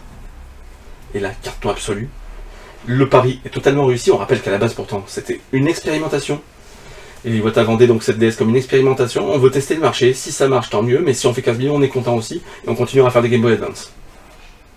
Et là, il est pris de court par toute la folie qu'il y a eu derrière. Ça a été un petit peu difficile au début de la tank. Mais après, derrière, ça a vite, vite, vite oui, pris. parce que c'est surtout euh, à partir de la DS Lite que la console a quand même éclaté, Bah, explosé. La, la tank a quand même réussi à faire un super démarrage. Elle, elle se- elle est en rupture de stock au démarrage. Et ensuite, par contre, Bah, c'est quand même rare qu'une console Nintendo ne fasse pas une rupture de stock au démarrage. Il y a toujours l'attente. même que la Wii U, euh, elle était en rupture de stock au et démarrage. même, même la Wii U était en rupture de stock au à démarrage. minuit, euh, le jour même. Le, le lendemain, il y en avait déjà sur les rayons. Il y avait des retours clients. Euh, Enchaîne. voilà, merci. Je t'en prie. C'est cadeau. Et donc, voilà, donc son but, son leitmotiv va être de d'élargir d'élargir donc le public des, des consoles. Et on peut dire qu'ils veulent réussir très très vite. Avec, la DS qui marche, et ben en 2005, qu'est-ce qu'ils annoncent? Le projet Révolution. Là, pareil, on, fait du neuf avec du vieux. C'est-à-dire que notre but, c'est juste bah, d'évoluer notre GameCube. Je rappelle, c'est une base GameCube, la, Wii. hein. Mais pour l'ouvrir à un plus grand nombre. Et ça va donner la Wii avec sa télécommande, etc. La présentation de Wii etc. etc. C'est quand même plutôt fou. En l'espace de deux ans, il va donner naissance aux deux consoles les plus vendues de l'histoire de Nintendo. 150 millions pour De la DS. DS, 100 millions pour la Wii. C'est quand même assez impressionnant. On peut dire C'est une belle empreinte. Bah, c'est ouais, c'est pari réussi, on va dire. Ça fait quelques consoles. Pari réussi, non? Bah, carrément, carrément. Surtout que, pour être honnête, euh, bon, la, la Wii, le buzz a fait qu'on a senti que ça allait marcher. Mais au départ, on est quand même très très très circonspect par rapport à la DS. Comme Euh, on disait au début, la DS Tank, ça se vend, mais c'est quand même pas. Non, et hein. surtout, on attend Kawashima avant au que moment des annonces, la- public. les annonces ont eu un petit peu lieu en même temps, au moment des annonces, tous les fans de Nintendo ont peur de la PSP. Mm. La PSP qui est impressionnante techni- techniquement. Eh oui, parce que justement, les consoles concurrentes, elles se positionnent sur ce créneau de la console très avancée technologiquement, avec des visuels en haute définition, mais de très bonne qualité, par rapport à la DS et la Wii, qui, elles, restent sur des technologies un peu... Allez, un peu plus austères, ouais, voilà, un peu, un peu vieillissantes. Qui est le gros risque pris par, euh, par Iwata avec la Wii et la DS. C'est l'arrêt de la course à la technologie. ouais. Ouais. Mais en tout cas, c'est là où vraiment Iwata va exploser. Puisque Iwata, quand même, on a l'habitude de le voir sur le salon E3, par exemple, dans les conférences depuis le début, il essaie de parler en anglais, etc. Mm. Mais très vite, il va prendre plaisir à cet exercice. On l'a vu, hein, on l'a vu par exemple, dire, il- quand il monte sur scène pour présenter la, euh, la Révolution, il en profite pour taquiner Reggie. Reggie- Il a lancé Reggie en 2004. hein. C'est lui qui, c'est, sur sa décision qu'il est, qu'il est, qu'il est mis en scène pour la conférence Nintendo de, de 2004. Ensuite, derrière, il va donner la réplique à Reggie dans- en 2005 avec la présentation de la Révolution. On voit qu'il prend plaisir à montrer les objets, etc. On voit quand même qu'il y a toujours cette âme de, de développeur, mais on y reviendra un petit peu plus tard par rapport à ça. Mais euh, à, côté de, à côté de ça, comment, comment dire, on le voit évoluer en fait, Iwata tout. On le voit chaque année à l'E3, et euh, on sent quand même que c'est quelqu'un qui est un peu différent. C'est pas un président comme les autres. C'est un président, mais qui aime bien aussi se montrer, qui aime bien, qui aime bien plaisanter, qui aime- et surtout qui aime bien, qui, qui- qui aime parler de ce qu'il fait. il, il- il- très très vite, on, on- on le voit que tous les projets, même les moins importants, on va le voir en 2008 par exemple pour le Vitality Sensor, où il nous fait un laïus d'un quart d'heure que tout le monde s'en fout, mais on le voit qu'il sent, il le croit à fond ce truc. On voit en fait qu'à chaque fois qu'il présente un truc, c'est pensé, c'est réfléchi, mais il, a- Il croit à son produit, Il- il, croit il- au potentiel, bah oui. euh, il- et, surtout, il va croire aux hommes qui sont derrière. Et c'est comme ça qu'il va lancer un des premiers gros rendez-vous de Nintendo. C'est les Iwata Demande, les Iwata Ask, qui va lancer à partir de 2007, où ben, il invite des développeurs pas forcément connus de Nintendo à venir présenter leur jeu. Mais toi, Xavier, je sais que t'aimes bien ces, ces, ces, ces rendez-vous. Ah, mais c'est des vraies mines d'or. Je veux dire, c'est. T'as des c'est sans anecdotes tellement. C'est sans doute avec les Iwata Demande que tu as le plus d'informations sur les conditions du développement d'un jeu. Et même des, Des fois, on se pose des questions, on se dit, mais comment ils en sont venus là? Comment leur est venue cette idée? Et ces Iwata Demande était l'occasion pour nous d'en savoir plus sur les circonstances c'est vraiment quelque chose que j'ai vraiment adoré j'en ai lu un, un bon nombre. Et tout à l'heure, tu disais sa proximité avec. euh, quand il allait sur des projets, des choses comme ça, les voix ta demande, ça montre vraiment ça. Il était vraiment proche des développeurs, à leur poser des questions, même des Ouais, fois. il, il comprenait, On voit qu'il est Même- développeur et qu'il pose des questions du développeur. ouais, il- Même- il, comprenait tout à fait ce dont parlaient les développeurs. Et même des, fois, par exemple, il comparait avec. euh, par exemple, moi à l'époque, j'aurais fait ça comme ça. En fait, il comparait vachement. euh, Oui, c'est, c'est- en fait, c'est- enfin, il a- et- vraiment très fort avec ça, c'est qu'il va mettre en avant le, pas, non pas le jeu, mais le métier de développeur. Je veux dire, et aussi des têtes qu'on ne connaît pas. Je veux dire, c'est pas tout le temps Miyamoto, euh, Miyamoto ou, ou, euh, Ah, ou Anuma. Dire, C'est, c'est, c'est, c'est tous les développeurs qui étaient invités, même les développeurs tiers après plus tard. On a eu Mm. Warren Spector, hein, on a eu, euh, on a, il y a eu euh, Camilla qui est venu plusieurs fois. Enfin, c'est, c'est, c'est, en fait, c'est de mettre en avant les, les équipes derrière. Et c'est le premier à faire ça. C'est le premier à sortir des têtes, euh, à sortir des têtes aussi. Et aussi pour les consoles, c'est vrai que c'était très intéressant. Tu vois, il y a les prototypes, Mm. des choses comme ça. Je me souviens pour la 3DS XL, ils avaient, ils avaient fait une 3DS XL transparente pour voir comment ça rendait au niveau Ouais, de la c'est date, des choses comme c'est ça. vraiment très abouti ces rendez-vous. ouais. Et ils étaient conçus pour être intéressants de Oui, toute façon. C'est fait exprès pour. Voilà, effectivement. on, on ne, Ah, on, on certains, quand même mais- que les questions étaient tournées. Quoi on ne bloque pas une C'est de la après-midi du communication. président de Nintendo C'est- pour c'est ne de rien la- dire. C'est de la communication, quoi qu'il arrive avant tout. Le, très bien fait. le but très est de faire parler du jeu aussi. Du coup, je sais pas s'ils arriveront à pérenniser ça dans le futur, mais c'est vrai que ces, ces interviews étaient quand même Ah très bah, intéressantes. c'était un développeur, c'était un développeur qui parlait aux développeurs et tu sentais quand même qu'il y avait une relation de confiance entre, entre les équipes. Quoi. Un- vraiment un respect mutuel entre les gens, c'est vrai, c'est vrai. Et donc c'était un rendez-vous quand même qu'il a Mm. vite pérennisé. Dans, dans la même chose, donc, je vous citais la phrase, de- donc en intro, je vous citais une de ses célèbres phrases, euh, parce que aussi il a fait beaucoup de keynote à la Games Developer Conference. Il aimait aussi pré- parler aux, jeunes développeurs, aux jeunes pousses. Donc Games Developer Conference, on rappelle qu'il y a lieu au printemps aux États-Unis, euh, qui est en fait un salon professionnel euh, où se passe en fait, il y a des- ça se Pas passe sans José. où il y a des conférenciers, des maîtres conférenciers qui viennent un peu euh, exposer pendant une heure euh, un peu euh, leur, leur Leur vision du métier ouais. et leur expérience. Ouais. Et Iwata bah, lancé en 2005 cette fameuse phrase, donc que dans, dans- sur sa carte de visite, il était président de Nintendo, mais que dans sa tête, c'était un, développeur avant tout. D'ailleurs, on ressent toute sa vie, on ressent ça. Et dans son et, et- et dans son cœur, c'est un gamer. Et ça se voit que c'est un gamer, parce que c'est vrai que quand il nous parlait des jeux, on sentait qu'il avait joué. On sentait que, enfin, c'est pas quelque chose, c'était marqué sur un- prompteur, mais je veux dire, on sentait qu'il comprenait toutes les ficelles de A à Z du jeu. On sentait que c'était pas un vulgaire communiqué de presse écrit, on sentait qu'il avait vécu les choses qu'il disait par- Mm. parfois. euh, c'était vraiment très très bien. Et d'ailleurs, on sent, on a toujours senti qu'à chaque fois que ce soit les échecs ou les succès, qu'il vivait à fond les, les, les problèmes. D'ailleurs, on va, on va le voir, c'est c'est ce qu'on dit aussi, c'est qu'Iwata était un président un peu. Bah, c'est un président quand même d'une des boîtes. À ce moment-là, en 2007-2008, Nintendo est une des boîtes les plus cotées au monde. Je veux dire, grâce à sa vision avec la Wii, euh, avec la Wii et la DS, il réussit à faire donc une des meilleures cotations en bourse de l'histoire d'une entreprise multinationale. Euh, Il fait de son ancien dirigeant, qui est toujours propriétaire à- à- en partie de Nintendo, la première fortune du Japon grâce à la cotation boursière. Et à côté de ça, bah, t'as le président bah, qui est un petit peu plus. euh, qui est libre, qui fait pas autant, qui tu sens qu'il est proche des gens. Tu sens qu'il est proche des équipes, des développeurs, mais même limite des joueurs aussi. Tu le sens, je vois qu'il prend la parole.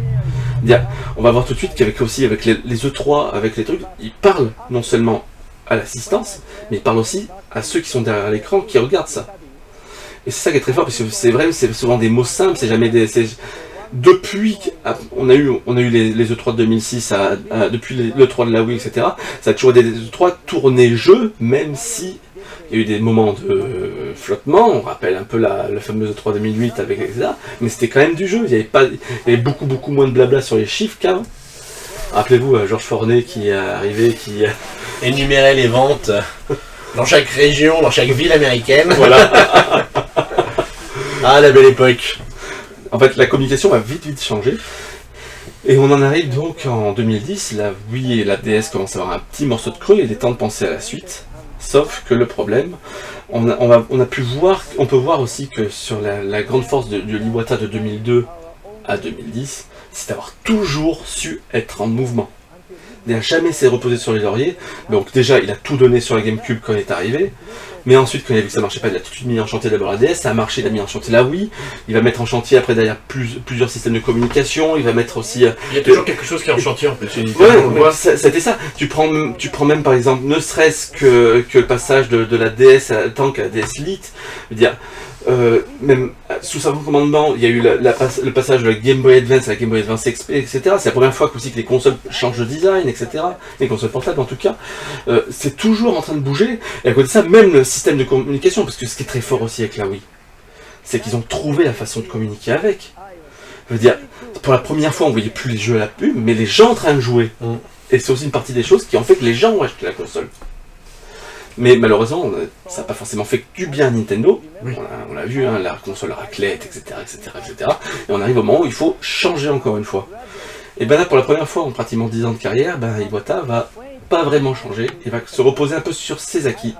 De là vont naître la 3DS et la Wii U. Ben là, c'est un petit peu le drame. Bah, moi, je pense pas que la 3DS ce soit le Iwata qui se repose sur ses lauriers, dans le sens où C'était une une console 3D, c'était hyper audacieux. Hmm. Euh, c'est juste que le public. euh, Ben, ils l'ont vite oublié la 3D. Et très vite, très vite, et très vite, il y a eu des, des problèmes. Tu, tu disais justement le problème c'est qu'avec la Wii, ils pouvaient montrer les gens en train de jouer, montrer le concept. Avec la 3DS, le problème c'est que tu pouvais pas Mm. montrer ce qu'apportait la 3D à la télévision parce qu'on ne pouvait pas le voir. Non, mais en plus, il y a des erreurs stratégiques à la base, qui est le prix aussi, le catalogue pas forcément euh, puissant. Ouais, il y a l'orgueil de Nintendo qui a rattrapé Iwata au galop hein, pour, la, pour la 3DS en termes de positionnement tarifaire, mais en termes de technologie. Euh, L'écran 3D était une très bonne idée. Et dire, surtout, ce qu'ils n'ont pas vu venir, où Nintendo était très arrogant aussi, c'est qu'en face, c'était une concurrence qui commençait à naître, celle des smartphones et des, des tablettes, qui ont fait énormément de mal au marché portable. On le voit aujourd'hui que le marché portable est sinistré. On peut même dire ça pour Nintendo. Aujourd'hui, je veux dire, ils vendent quand même 3 ou 4 fois moins de DS que l'année, que de 3DS que l'année dernière. Mm. Tu peux même voir, par exemple, que je sais plus quel jeu est sorti, bah, tu dis, il y a le Fire Emblem il y a, il y a quelques, quelques, semaines qui a fait 400 000 en première semaine, mais malgré qu'il fasse 400 000, avant quand tu avais un jeu qui lançait aussi fort T'avais à sa sortie, t'avais, t'avais 100 000 consoles qui se vendaient. Là, t'en as même pas eu 20 000. Donc tu sens vraiment Après, que après le au marché Japon, je pense que le marché japonais est saturé après au niveau de- en saturé. termes de consoles. et je pense. aussi, je pense que ben, t'en as plus vraiment qui ont envie de ces consoles portables. La preuve que même les jeux, les jeux qui ont cartonné, Fantasy Life, euh, euh. Layton, etc., arrivent sur smartphone. Dire, tu sens que le marché est en train de basculer, que c'est un marché qui est en train de, peut-être de mourir tout simplement. Peut-être que la 3DS c'était la dernière console portable. Pour le moment, on ne sait pas encore. On le sait pas Voilà. encore, mais on, on- on- on peut l'envisager.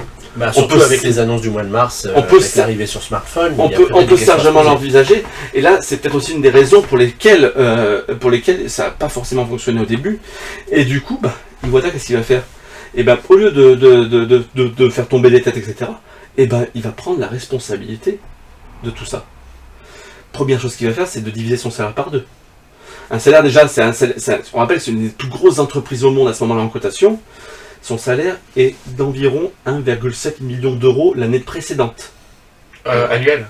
annuelle. Oui. Ben, si tu compares par exemple à un, un pat- à un gros patron, à un gros patron à côté, c'est 4 à 5 fois moins. Je trouve que c'est bien de. En fait, euh, c'est un président assez spécial parce que la plupart des présidents auraient, auraient licencié ses salariés pour une telle erreur. Ouais, mais il Ils n'avait n'auraient pas ce baissé son salaire. parce qu'il savait que c'était Oui. difficile de trouver des gens de Bah, c'est surtout compétents voilà, euh, ils- une fois Ouais, que surtout qu'il redémarre. disait que le problème c'est que le problème c'est qu'on n'a pas assez de jeux, etc. Mm. Si j'enlève mes développeurs, qui c'est qui va faire les jeux Bah C'est ce ouais. qu'il a dit. Bah oui. C'est texto qu'il a dit. Et, c'est encore quelque chose qui va à contre-courant de ce qui se faisait à ce moment-là. Qui se fait toujours d'ailleurs. C'est ce qui est plutôt pratique courante d'ailleurs. Que- C'est quand même. Même Sony qui, va- qui, qui est licencié par pelle de 6 millions, de 6 000, euh, 6 000 employés par an, pratiquement pendant, pendant 3-4 ans entre 2009 et 2013. Le problème de Nintendo, c'est que c'est pas une grosse entreprise en termes d'employés. Ils ont 3 000, s'ils en enlèvent 6 000, ils sont déjà déficitaires. Donc, on, on en est là. Arrive derrière la Wii U, et encore patatras la Wii U. mais gros patatras. Plus Alors, la Alors, la, 3DS. la- la Wii U, le, le four peut se- s'expliquer pour plusieurs raisons. La première, c'est que Nintendo avait deux ans de retard sur la sortie de la console par rapport à ce qu'ils auraient dû faire. Puisque Mm. la, La Wii la. Wii, la Wii en haute définition, je crois que les joueurs la réclamaient depuis 2009 en fait. Oui. Il aurait fallu que Nintendo réagisse beaucoup plus tôt qu'ils ne l'ont fait. Tout aussi- euh, de la même façon qu'ils étaient un petit peu orgueilleux avec la 3DS en nous la vendant à 250 euros Ouais. à la sortie, autant là ils se sont dit on va faire une Wii en HD, on la sortant en 2012, c'est-à-dire 6 ans après la sortie de la Wii, et ce sera suffisant. Et malheureusement ça n'a pas Ça n'a pas été suffisant, surtout qu'on commençait déjà, on était à 3 mois des annonces de la PlayStation 4 et de la Xbox One. Qu'on savait qu'il allait On savait qu'il allait y avoir les annonces justement, on avait déjà les dates des plannings, etc. Donc euh, euh, c'était un, c'était un pavé dans la mare. Mais malgré cet échec, il va encore diviser son salaire par deux. Je veux dire, c'est, c'est, c'est- je veux dire, à la fin, il- Il paye, c'est lui qui donne c'est, voilà, c'est lui qui donne. C'est lui qui les achète, les Wii U. et, euh, et, au, et au final, bah, qu'est-ce qu'il va faire? Et ben, il va se dire, bah, il faut quand même travailler. Et donc, il va remettre la machine en avant. La, remachine, la machine à idées. De là va naître bah, les amiibo. C'est une idée d'Iwata. Le concept est imaginé par Iwata, j'avais fait une J'étais étonné sujet. de la manière dont il l'a imaginé. Bah C'était oui, dans un train ou quelque chose comme ça. quand j'avais lu l'anecdote, j'avais trouvé ça incroyable, donc j'avais fait une info tout de suite. C'était dans un il, a, train il quelque a- chose comme ça, il a ouais. imaginé le, le concept et le fonctionnement des amiibo dans un voyage en train, il a tout mis ça sur le papier et c'est devenu les amiibo. Comme Yokai en ce Mais, moment. mais est-ce que, est-ce que tu sais justement, euh, en fait, qu'au final, c'est peut-être un petit peu la- le serpent qui s'est mordu la queue avec les amiibo? Pourquoi ça? C'est un peu le, le, bah, le, le quadrature du cercle, enfin la, la boucle est bouclée quoi. Le, en gros, quand il, dit- il imagine Smash Bros avec Sakurai en, en 95, Y- Yamauchi n'en veut pas. N'en veut tellement pas parce qu'il veut, il veut, il veut pas voir en fait tous ces trucs en train, de, en train de se battre, en fait toutes ces licences en train de se battre. Il veut pas que Mario se batte. Mais Ouais. qu'est-ce qu'il lui dit? Qu'est-ce qu'il lui dit? Il lui dit Smash Bros c'est pas vu comme ça, c'est pas les personnages qui se battent, mais en fait c'est un combat de figurines. Faut imaginer que c'est- en fait c'est des figurines qui se battent. D'ailleurs, va les, Smash- les, les amiibo aujourd'hui, les amiibo Smash Bros, c'est les figurines justement qu'on a aussi en, en trophée quand on les récupère. Tu quoi. vois, je regretterais de, de ne pas avoir eu un Iwata demande sur complet sur les amiibo. Mm. Parce que ça aurait été tellement été intéressant de savoir comment ils ont ils- les prototypes, comment ils ont abouti à ça. Ça aurait été vraiment quelque chose de très intéressant. Et un peu, on va dire, le, on va dire, les amiibo, au final, ils laissent une trace positive dans l'histoire de Nintendo, puisque c'est son dernier projet à avoir vu le jour. Ce sont les amiibo et ça reste un succès. Au final, quand il s'est remis à travailler, bah, la, la cash machine est revenue et le succès est revenu. D'ailleurs. En plus, c'est presque un symbole. Il quitte, il, il meurt au moment où Nintendo revient dans le vert. En gros, il est parti, il, il est, il est parti en laissant bah, les- la maison nickel, quoi. Il est parti en laissant la maison toute propre. C'est, euh, quand même, c'est presque une jolie image, veux dire. Mm, mm. Le mec qui a tellement rapporté d'argent à Nintendo, qui a été critiqué quand même pendant trois ans. Critiqué, dire, même si au final, ce qui était énorme, c'est que les actionnaires n'ont jamais bronché. Le, le pire défiant, ça a été so- 77% de, de- de popularité. C'est, énorme. Ils avaient confiance. Et il l'a remis sur les rails. Et, il a- et il a laissé, on va dire, un petit peu bah, du travail à ses successeurs. Avec tous les projets en cours qu'il avait. Puisqu'il a des projets qu'il a été- depuis un an, il annonce, il annonce des projets. Et on- dirait presque qu'il en annonce tellement. Peut-être que que maintenant qu'on se dit, maintenant qu'on sait qu'il est mort, qu'il se savait malade. Puisqu'il nous a caché. On rappelle, il y a encore, il y a encore un, un mois, il nous disait, il, explique- expliquait ça, que de, de, de sa non-présence à l'E3, du fait qu'il avait sa conférence investisseur en, en fin juin, qu'il- où il est allé en plus. Conférence investisseur où il est allé, mais il expliquait justement qu'il avait du boulot par rapport à ça, mais au final on peut s'imaginer que non quoi. Que ça allait peut-être pas trop bien et qu'il fallait qu'il évite de prendre l'avion sans doute. Bah c'était, et c'est ça en fait, son médecin lui avait conseillé de ne pas prendre l'avion sur de longues distances. Mm. C'est pour ça qu'il n'est pas allé à l'E3 au final. Et, euh, et au final, bah, on, on se dit toutes les annonces, mais c'est pas du genre Nintendo de faire une annonce tous les trois mois comme ça aussi dispersée. Bah, c'est peut-être qu'au final que. Il voulait annoncer ses derniers projets. euh, Et donc, on va les rappeler. Donc, la le premier, un petit peu, qui a été un- le pavé dans la mare, bah, ça a été le contrat avec Disney. Là, un petit peu avant, il y avait Quality of Life déjà. Il y a Quality of Life qui était en, exactement, t'as Quality of Life qui était en machin. Disney, la NX. Donc, les jeux sur smartphone, la NX, la nouvelle console Nintendo, où on sait maintenant que ça va être une console de salon. Au moins. Ça va être une console de Au salon. moins. ça veut dire au quoi, moins, au ça moins pourrait trop. Ça c'est veut dire console quoi Au portable. moins une Moi, j'y crois, c'est ça. j'y crois de moins en moins. J'ai vraiment vraiment aussi, mais euh, voilà, c'est pour ça que je rajoute le. Le- Allez, ce sera une console de salle de bain. Console de choc. Non, ça c'était la Wii U. Oh Ah, vous êtes méchant avec la. Et Nintendo là. Oh et, euh, et, euh, donc du coup on est en train de dire donc le, la NX. Et récemment, donc, les parcs d'attractions, le, le contrat avec, euh, avec Universal. Universal Studios. Mm. Euh, ben, ça va être tout simple. C'est que au final, euh, au final ben, ça va être au successeur de lancer ses projets.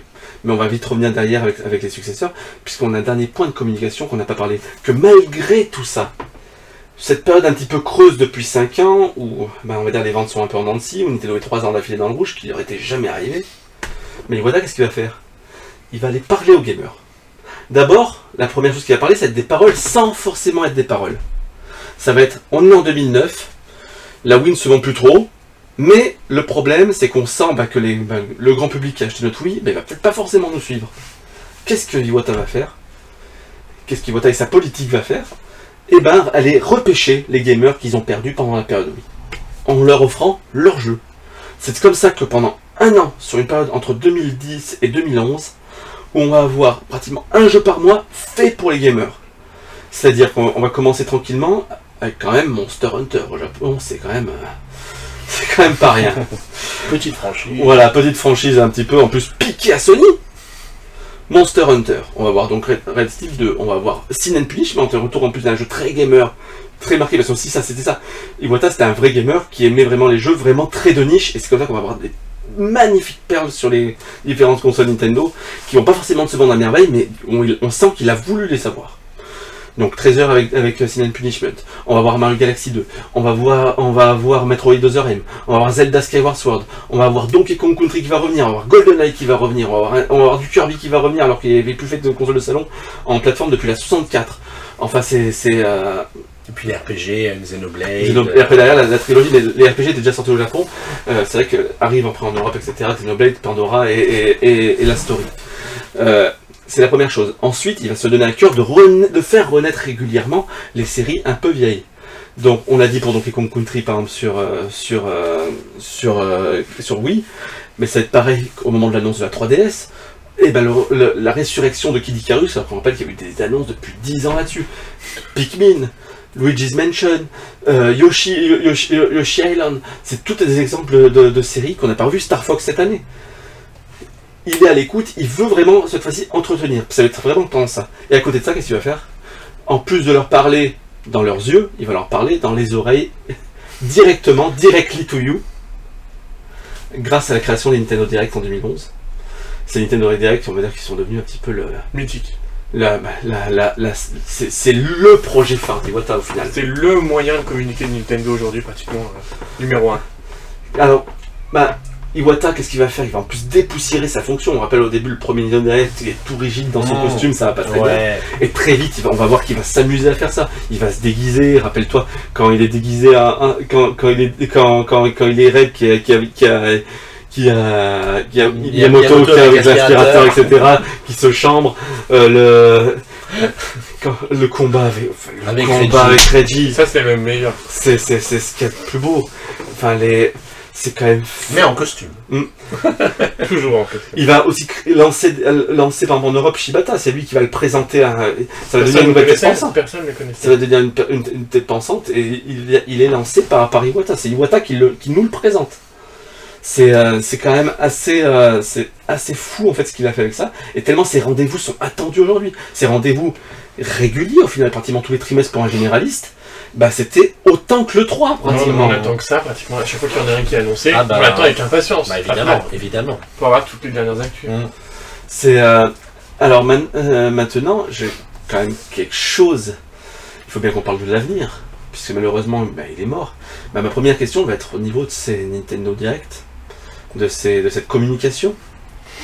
Bah, peut-être que ce sera l'occasion. pour- de l'avenir Ouais.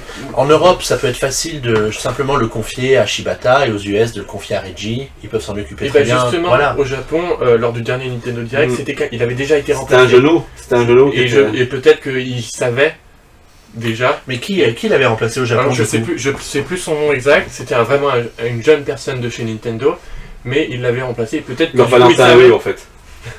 Qui mange autant d'ailleurs. Oh les pauvres peut-être qu'il savait justement que c'était peut-être euh, bientôt la fin et que euh, il, s'est fait remplacer pour Mm. que les joueurs voient la transition. Bah, voilà. on, va, on va rappeler que à- du moment de ce Nintendo, on l'a vu dans le Nintendo Direct d'avril avec euh, euh, en, en- le Nintendo Direct généraliste d'avril, Mais après, depuis, on l'avait plus revu.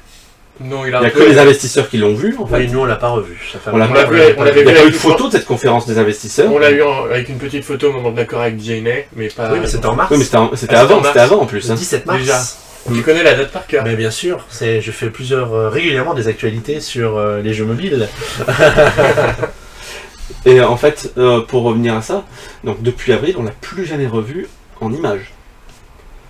Il a été, euh, même, même dans le Nintendo Direct de, de l'E3, C'est c'est une marionnette. C'est sa voix, mais c'est une marionnette. C'est la dernière image qu'on a lui, c'est le Muppet. euh, le Muppet Ouais, non, c'est, sans doute qu'il était sans doute de nouveau euh, fatigué parce qu'un cancer, quand il te, Mm. quand il te rattaque, euh, il t'épargne pas. Mais c'est vrai que c'est difficile de cacher ça aux gens bah, jusqu'au, jusqu'au bout. Quoi. On imagine que ça n'a pas été simple. Donc du coup, quid de l'avenir? Quid de l'avenir? Mm. Alors, on rappelle que un titre provisoire, Miyamoto et donc un petit per- une personne qui pourtant là depuis très longtemps, Personne âgée. qui est là depuis très longtemps, Genyo, euh, Genyo Takeda, donc deviennent présidents par intérim de Nintendo, et d'ailleurs ils reprennent en fait les charges de planning, etc. en fait, Mm. hein.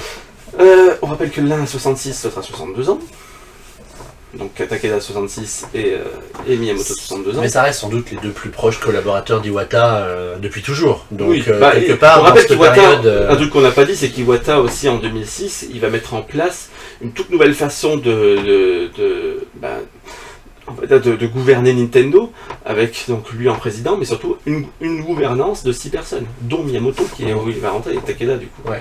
On rappelle que bah, la grande force des deux, c'est qu'ils sont complémentaires, c'est qu'il y en a un qui gère le, le software qui est Miyamoto, et l'autre qui gère la division hardware qui est Takeda, et du coup qui est, qui est- qui- qui est son projet. D'autant plus important depuis le rapprochement des divisions portables et salon dans un seul bâtiment. Et surtout, bah, surtout que, on rappelle que au, au final, Nintendo va être très très porté hardware l'année prochaine. Normalement, oui. Il y a la NX et le Quality of Life, il Ouais. faut pas l'oublier celui-là. hein. Il va, ils vont arriver en même temps. Euh, au final, est-ce que la, cette présidence pourrait pas durer? Sur le long terme, Pas sur le long terme, mais je veux dire, on regarde un petit peu, on va faire le comparo entre l'arrivée d'Iwata et l'arrivée de- euh, et, la- et sa mort. Iwata il arrive, le GameCube est lancé. Le, la- la Game, le Game Advance est lancé. Au final, ce qu'il a à faire, c'est à gérer le courant et à préparer l'avenir. Là, les ceux qui sont mis en place, ils sont quand même âgés. Iwata, il arrive quand même, il, il arrive quand même à 40 ans, à 42 ans chez Nintendo, donc il a encore l'avenir devant lui. Euh, malheureusement. Euh, Il y a, il y a Mi- Miyamoto, donc il a 62, et Takeda, il a, il a 66. Bon, peut-être qu'ils peuvent vivre encore très longtemps, mais par contre, ils sont très proches de la retraite quand même. Et à un moment donné, le corps va dire non, tu, tu, tu pars, quoi. hein. Mm, mm. Et euh, au final, est-ce que vous serez pas d'accord pour dire que vu, ils sont peut-être là justement en vue du lancement de ces projets? Parce que justement, là, ils ont en charge des projets qui ne sont pas lancés, qui sont à lancer, qui sont à marketer, qui sont encore à finir déjà. je, vois- je vois ce que tu veux dire, c'est qu'ils attendraient peut-être de, Au de final, lancer ces Ce projets sont avant de probablement les deux personnes les plus à même, les plus au courant des projets.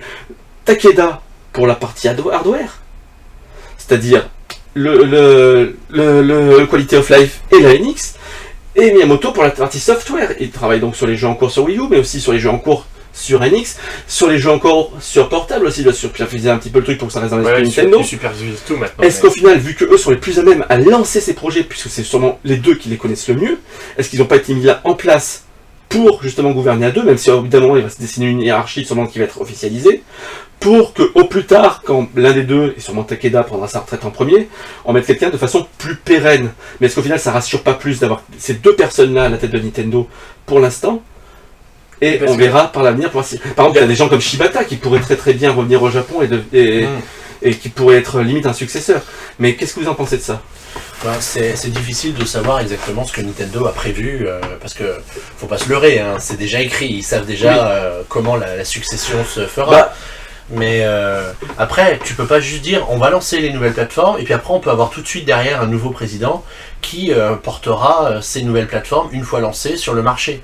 Parce qu'il faut que les personnes qui ont imaginé les, les, les, les- appareils, on va dire, ça concerne autant Quality of Life que la NX ou les jeux sur mobile, C'est pour ça soient en mesure de les porter ensuite derrière. Mais en fait, il faudrait quelqu'un en fait un peu. euh, le, le truc, c'est une fois que c'est lancé, c'est lancé. Les projets, quoi qu'il le truc, une boîte comme Nintendo, comme comme même toutes les boîtes, n'imaginent pas leur projet. Je veux dire, quoi, là, est parti, mais il est parti quand même un petit peu comme Steve Jobs l'a fait à l'époque, avec quand même les, les cinq prochaines années de Mmh, dessiner. mmh, mmh. Clairement, clairement. Je veux dire, Mais est-ce que, est-ce que tu penses que Genio Takeda pourrait rester à, à ce rôle pendant encore 5 ans? Ça lui ferait Bah 71 non, ans, on se bonhomme. rappelle que euh, Yamauchi est parti seulement un an après. 72.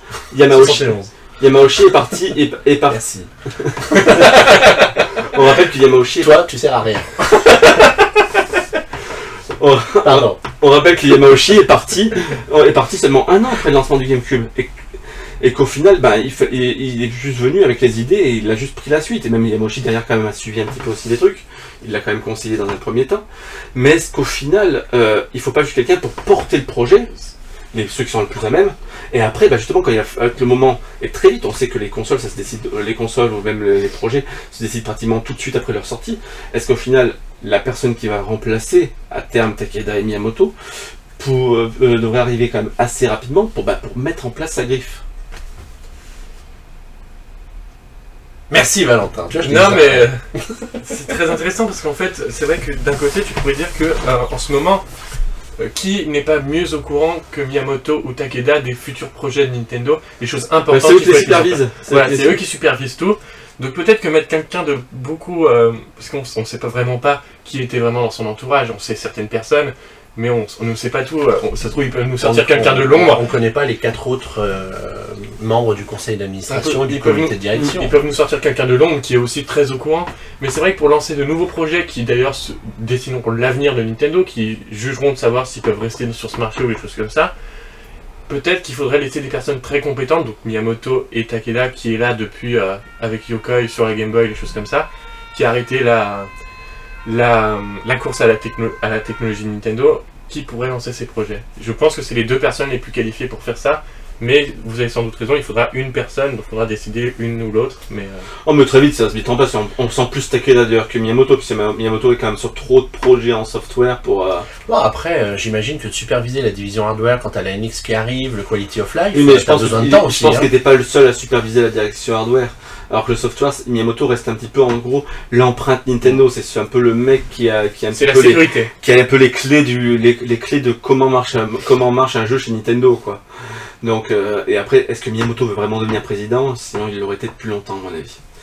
En tout cas, nous aurons bientôt un article de Dr. Cube sur euh, l'avenir de Nintendo, euh, de son point de vue.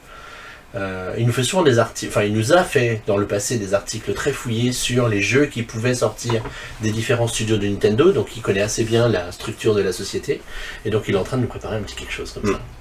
Mais, euh, donc, du coup, bah, à suivre. Ça se trouve, il sera déjà sorti quand on sortira de jeux. J'en doute. Car le PNU arrive très vite. J'en doute.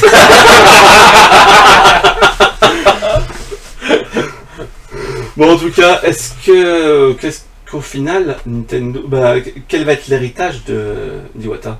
Bah, tous ces derniers projets pour moi, mais. euh, Bah, On saura Iwata, c'est quand même le gars qui a euh, réussi à sortir la Wii et à faire vendre une console de Nintendo à 100 millions d'exemplaires. Ça, en effet. les autres, ils auraient bien voulu en faire autant, aussi facilement. C'est, faut quand même, faut quand même avoir une certaine. Il a réussi euh, à, soulever l'entreprise en fait pour la monter Ouais, parce haut. que c'était pas, c'était pas évident. On se rappelle dans les années 2000, on parlait stratégie océan bleu, machin truc. On va là où les autres ne vont pas. Je veux dire, on- euh, en 2004-2005, euh, quand on faisait des, des Océan, news bleu, sur, d'ailleurs- euh, Océan Bleu, d'ailleurs, euh, on rappelle, imaginé par Takeda à la base. mm, C'est Takeda qui souffle Océan Bleu à l'oreille d'Iwata à ce moment-là. Ouais, et, et du coup, euh, faut quand même être honnête, quand on relayait ces infos sur PN, on se disait, euh, les gars, euh, L'avenir est.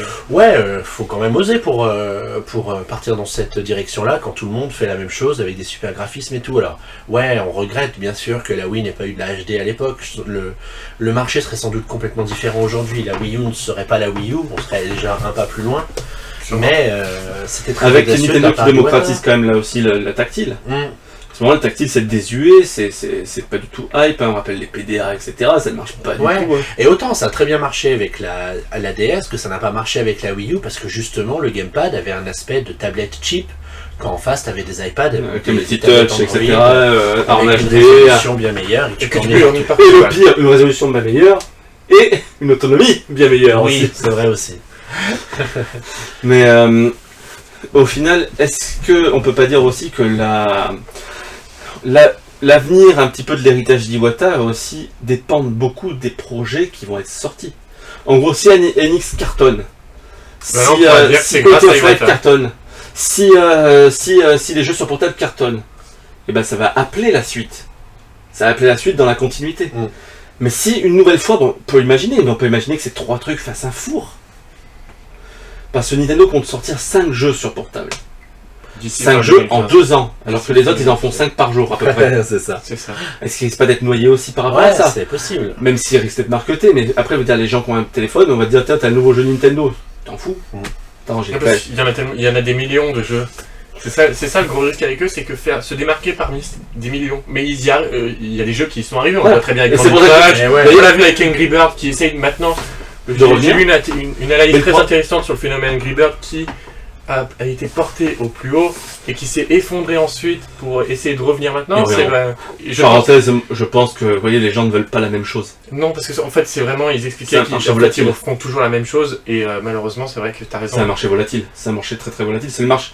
C'est exactement le même marché que la DS et de la, et de la Wii au final. On peut le voir exactement pareil avec Candy Crush. Au final, tous les jeux, à part Candy Crush, tous les jeux de King, c'est toujours tous dans le même style. C'est toujours du match 3. Enfin, ils se diversifient pas. C'est un marché très difficile, je pense, le marché mobile. Ah, c'est chaque studio fait un one shot. Mais- ça, il faut, faut Mais malgré tout, euh, les jeux euh, j'ai pu essayer quelques jeux dîner actuellement. Il y en a qui sont très très réussis. et Mm. ils bossent très très bien dans les jeux mobiles.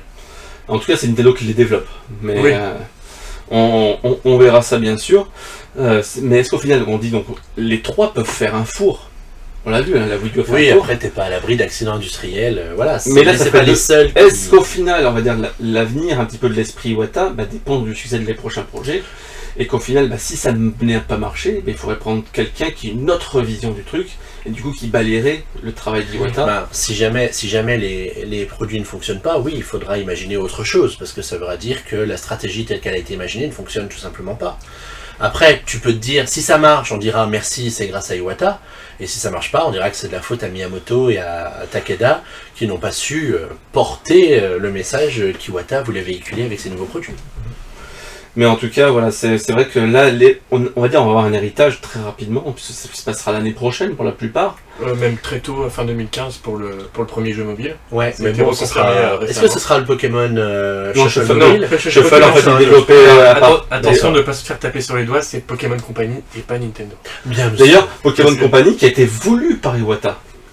C'est Iwata qui instaure Pokémon Company parce qu'il voulait justement une société qui dirige en fait cette énorme licence, comme je vous disais tout à l'heure. Il va vite comprendre que Pokémon est la licence phare pour Nintendo aujourd'hui pour faire de la cash-money. Et du coup, bah, il va fonder, il va faire fonder Pokémon Company pour gérer en fait cette marque-là. C'est c'est la seule marque de Nintendo qui n'est pas gérée par Nintendo. Mais quand on voit la popularité de Pokémon dans le monde et euh, le, revenu, le chiffre d'affaires euh, euh, généré par la franchise, on comprend que c'était sans doute une on très a, bonne on a eu une news récemment sur le- les chiffres d'affaires engrangés par les, par les, Par les euh, licences, non, par, par les films, par les films. par les Ah films oui. qui étaient énormes. Ce qui est C'est très, 60 très- millions C'est d'entrées. 70 70 millions 60 d'entrées au Japon seul. Mm. Bon, après, en même temps, les films, ils marchent qu'au Japon. Et ils sortent pas- en salle. hein. Il y en a combien de films Il y en a au moins une 16 maintenant. Il me semble qu'on attaque le 18 e Ouais, ça, cette année. ça fait 4 millions moyenne Ouais, ouais, C'est pas mal, c'est 3 c'est millions c'est pas mal. 3 4 millions de moyenne Pour des, pour des films de, de jeux vidéo, oui, c'est très bon. Ouais, Taxi 2 a fait mieux, mais. c'est pas un film de jeux vidéo, c'est ça que je veux dire. Ouais, c'est pas un film. Titanic C'est aussi. c'est pas un film tout court, Taxi 2. C'est ça le problème. Luc, si tu nous regardes, on t'aime d'amour. Voilà. En tout, en, en tout, en tout cas, c'est, c'est, c'est, il nous laisse quand même derrière nous des tas de souvenirs. Et justement, bah, une petite question avant de terminer. Bah, qu'est-ce, bah, qu'est-ce que vous retenez d'Iwata et qu'est-ce que, bah, qu'est-ce que l'annonce vous a, vous a fait? Qu'est-ce que vous retenez d'Iwata? Valentin, on va te laisser un peu parler puisque.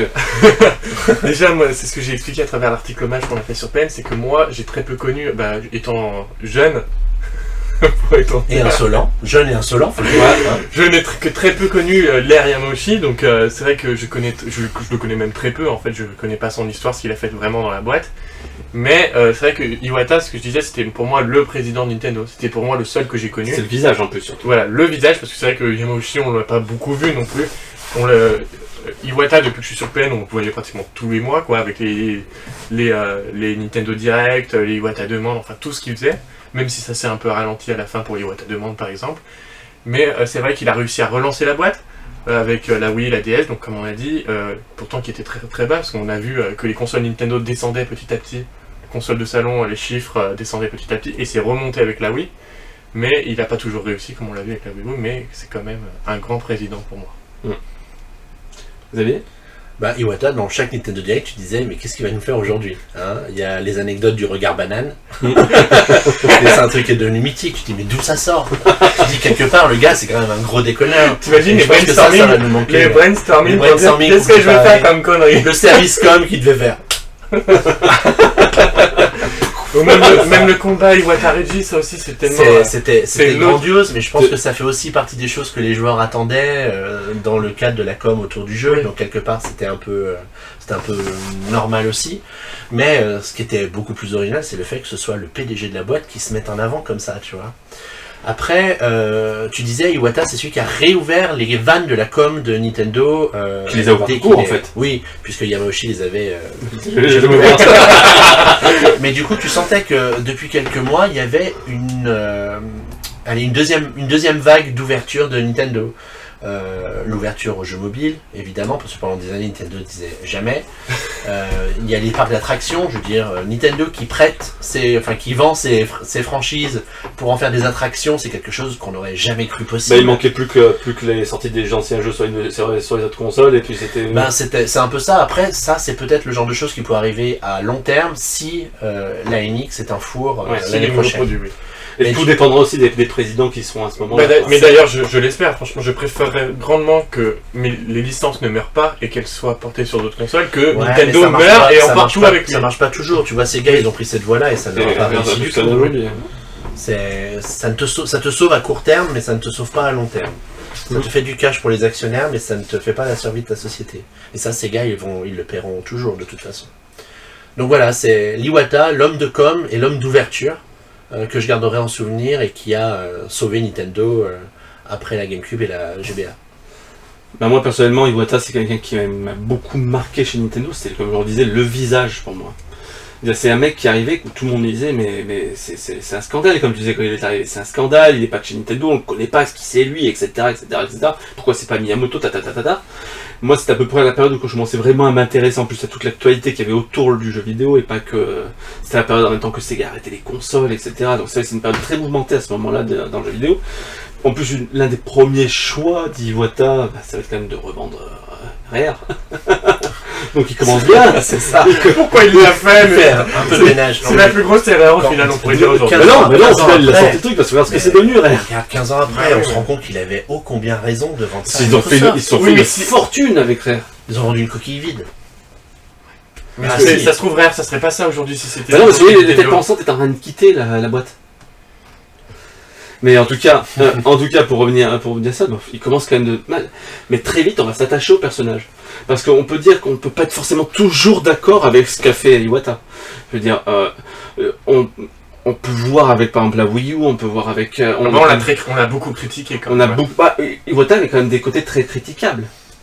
Sa politique avait quand même des côtés très, très, très, très critiquables. Bah, le choix, le positionnement Le, le tarifaire de 3 la de 3DS, l'année euh, 2008 a été une catastrophe pour la Wii U. Mais heureusement, quoi qu'il arrive, pourquoi Moi, Ah personnellement, j'ai jamais été détaché? Parce que même quand il n'y avait, pas- euh, avait pas de jeu sur Wii, pardon, ouais, sur Wii, il y en avait sur DS. Il y a pendant qu'il y avait juste Mario Kart et Smash Bros en 2008 et qu'on avait sinon Désastre et, et, et Animal Crossing, qu'est-ce qu'on avait à côté? À côté, on avait, on, on- on- c'était, c'était, c'était, euh, c'était Pokémon Perle, euh, Diamant et Perle. C'était, c'était, euh, c'était The Legend of Zelda Phantom Hourglass. C'était plein de jeux comme ça. C'était Chrono Cross, The Chrono Trigger qui revenait sur, sur, sur- qui, qui ressortait sur, Sur DS. sur DS. C'était, c'était une période où il y avait énormément d'RPG sur DS. FF3.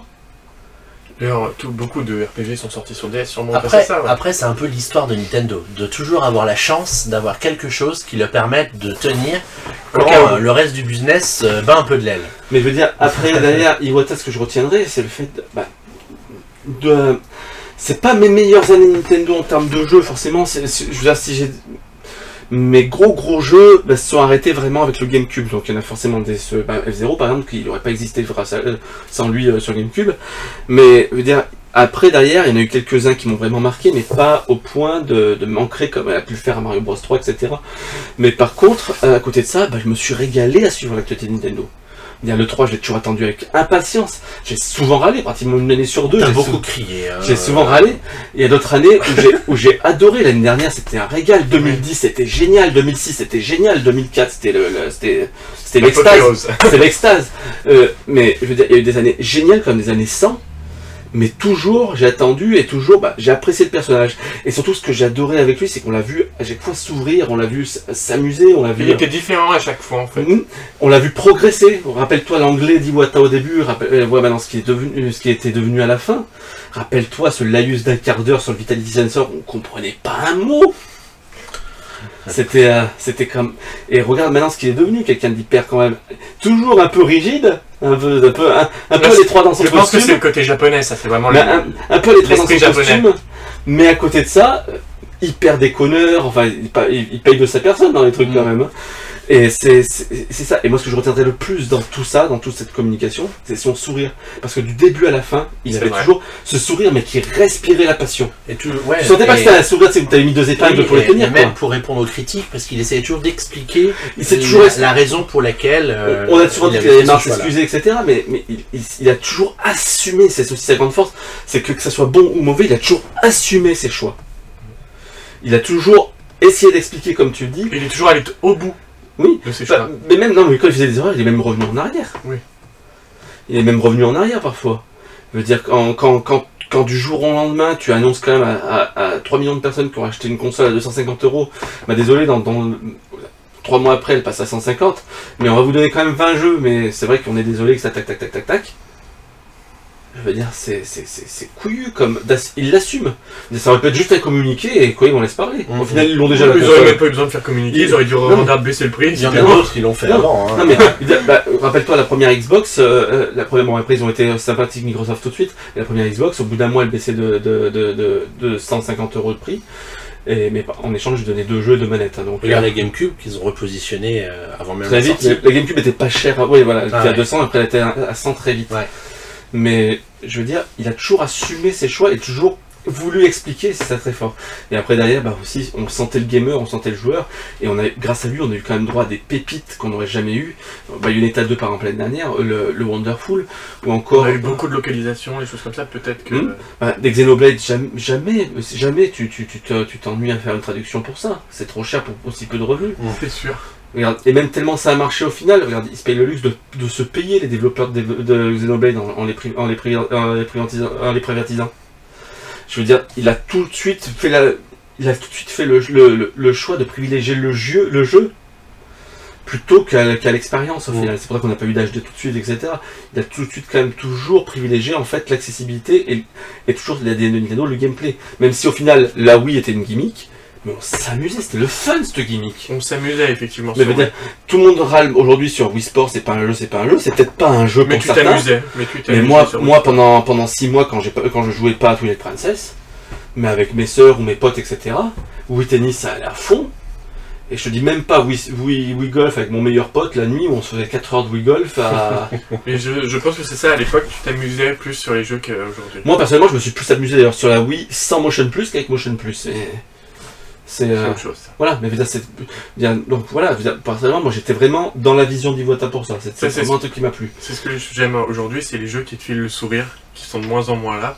Par exemple, quand tu joues à certains jeux, à l'époque Whisper, Hmm. tu donnais à un gamin, il jouait, il jouait au tennis, tu étais sûr qu'il avait le sourire direct. C'était ça la force de Nintendo Ah, à c'est l'époque. beau, c'est une belle conclusion. regarde Splatoon. Splatoon, c'est ça, tu... les gamins, ils voient les pubs du jeu, ils sont tout de suite à Mais même fond nous, regarde, même regarde, nous, regarde la régale Mais, qu'on a euh, eu, le fun même nous, mais je t'explique même pas, quand tu vois les gamins qui voient les réactions sur Splatoon, ils sont tous à fond, ils disent tout ça, ça se machin, c'est Nintendo, voilà, ils sont tous... euh, Hmm. C'est Parce ça que- Nintendo. On rappellera une phrase de d'Iwata qui va sûrement bien conclure le truc. c'est que pour lui, le jeu vidéo, c'est du fun, du fun et du fun. C'est une belle Et c'est un peu, c'est un peu, c'est un peu, c'est un peu le cas. C'est un ça peu le pour cas. moi. Ça résume bien.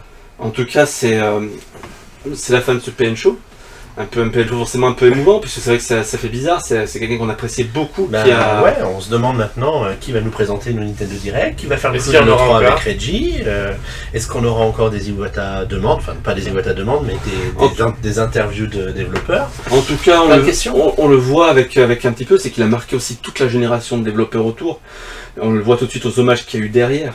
Que ce soit déjà en interne, veut dire que tout le monde était dévasté, Trinen en tête, ou euh, même des gens qui étaient à Nintendo of America qui l'ont côtoyé, mais qui, euh, veut dire, euh, il y a eu un record d'affluence pour, pour, pour ces obsèques au Japon. 4000 personnes, c'est énorme, 4000 personnes ça. Non, ça veut dire que c'était quelqu'un de très apprécié, et c'est vrai qu'à la lecture de tous les nous, par exemple, que les Canal. Plus ou France 3 ont fait des reportages sur, enfin, on fait un, un- des mini-reportages sur lui le jour de sa mort. Le monde a fait, enfin, tout, Ça a été, euh, toutes ça- les ça a été très, très vite repris.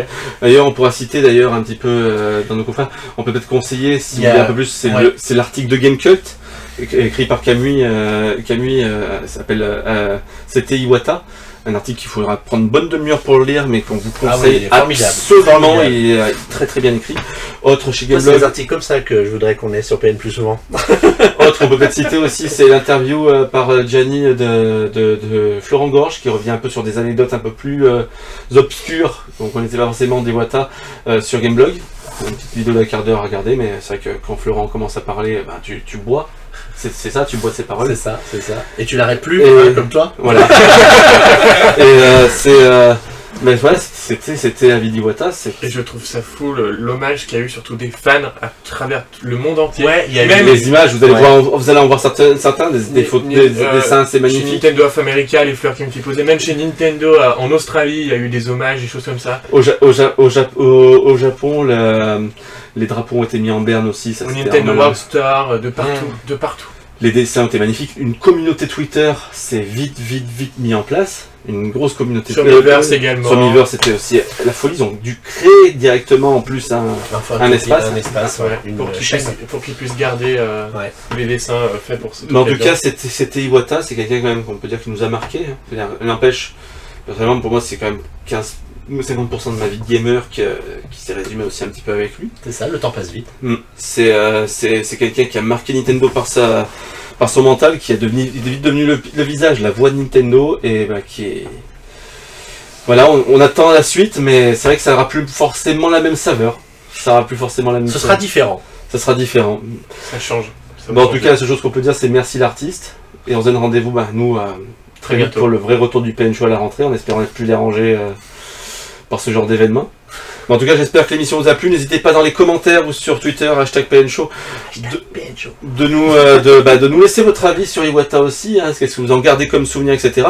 D'ailleurs, on pourra reprendre un peu vos avis dans le, dans le PNcast de la rentrée, euh, puisqu'on n'a pas fait de- d'avis des auditeurs pour le dernier, donc euh, on t'a relancé ça. Euh, donc laissez-nous vos- avis sur, vos- sur, sur les commentaires, comment vous avez vu Iwata, comment vous avez apprécié ou pas forcément la, la personne, mais aussi son action. En tout cas, c'est quelqu'un qui laissera une trace euh, dans l'histoire de Nintendo. Euh, C'était seulement le quatrième président de la firme de Kyoto. Voilà, merci à tous, c'est la fin de ce PN Show et pour une fois on vous rend l'antenne quand même assez rapidement. Bisous à tous, ciao ciao et d'ici là, bye bye bye bye bye. That's all for today. Thank you very much for watching.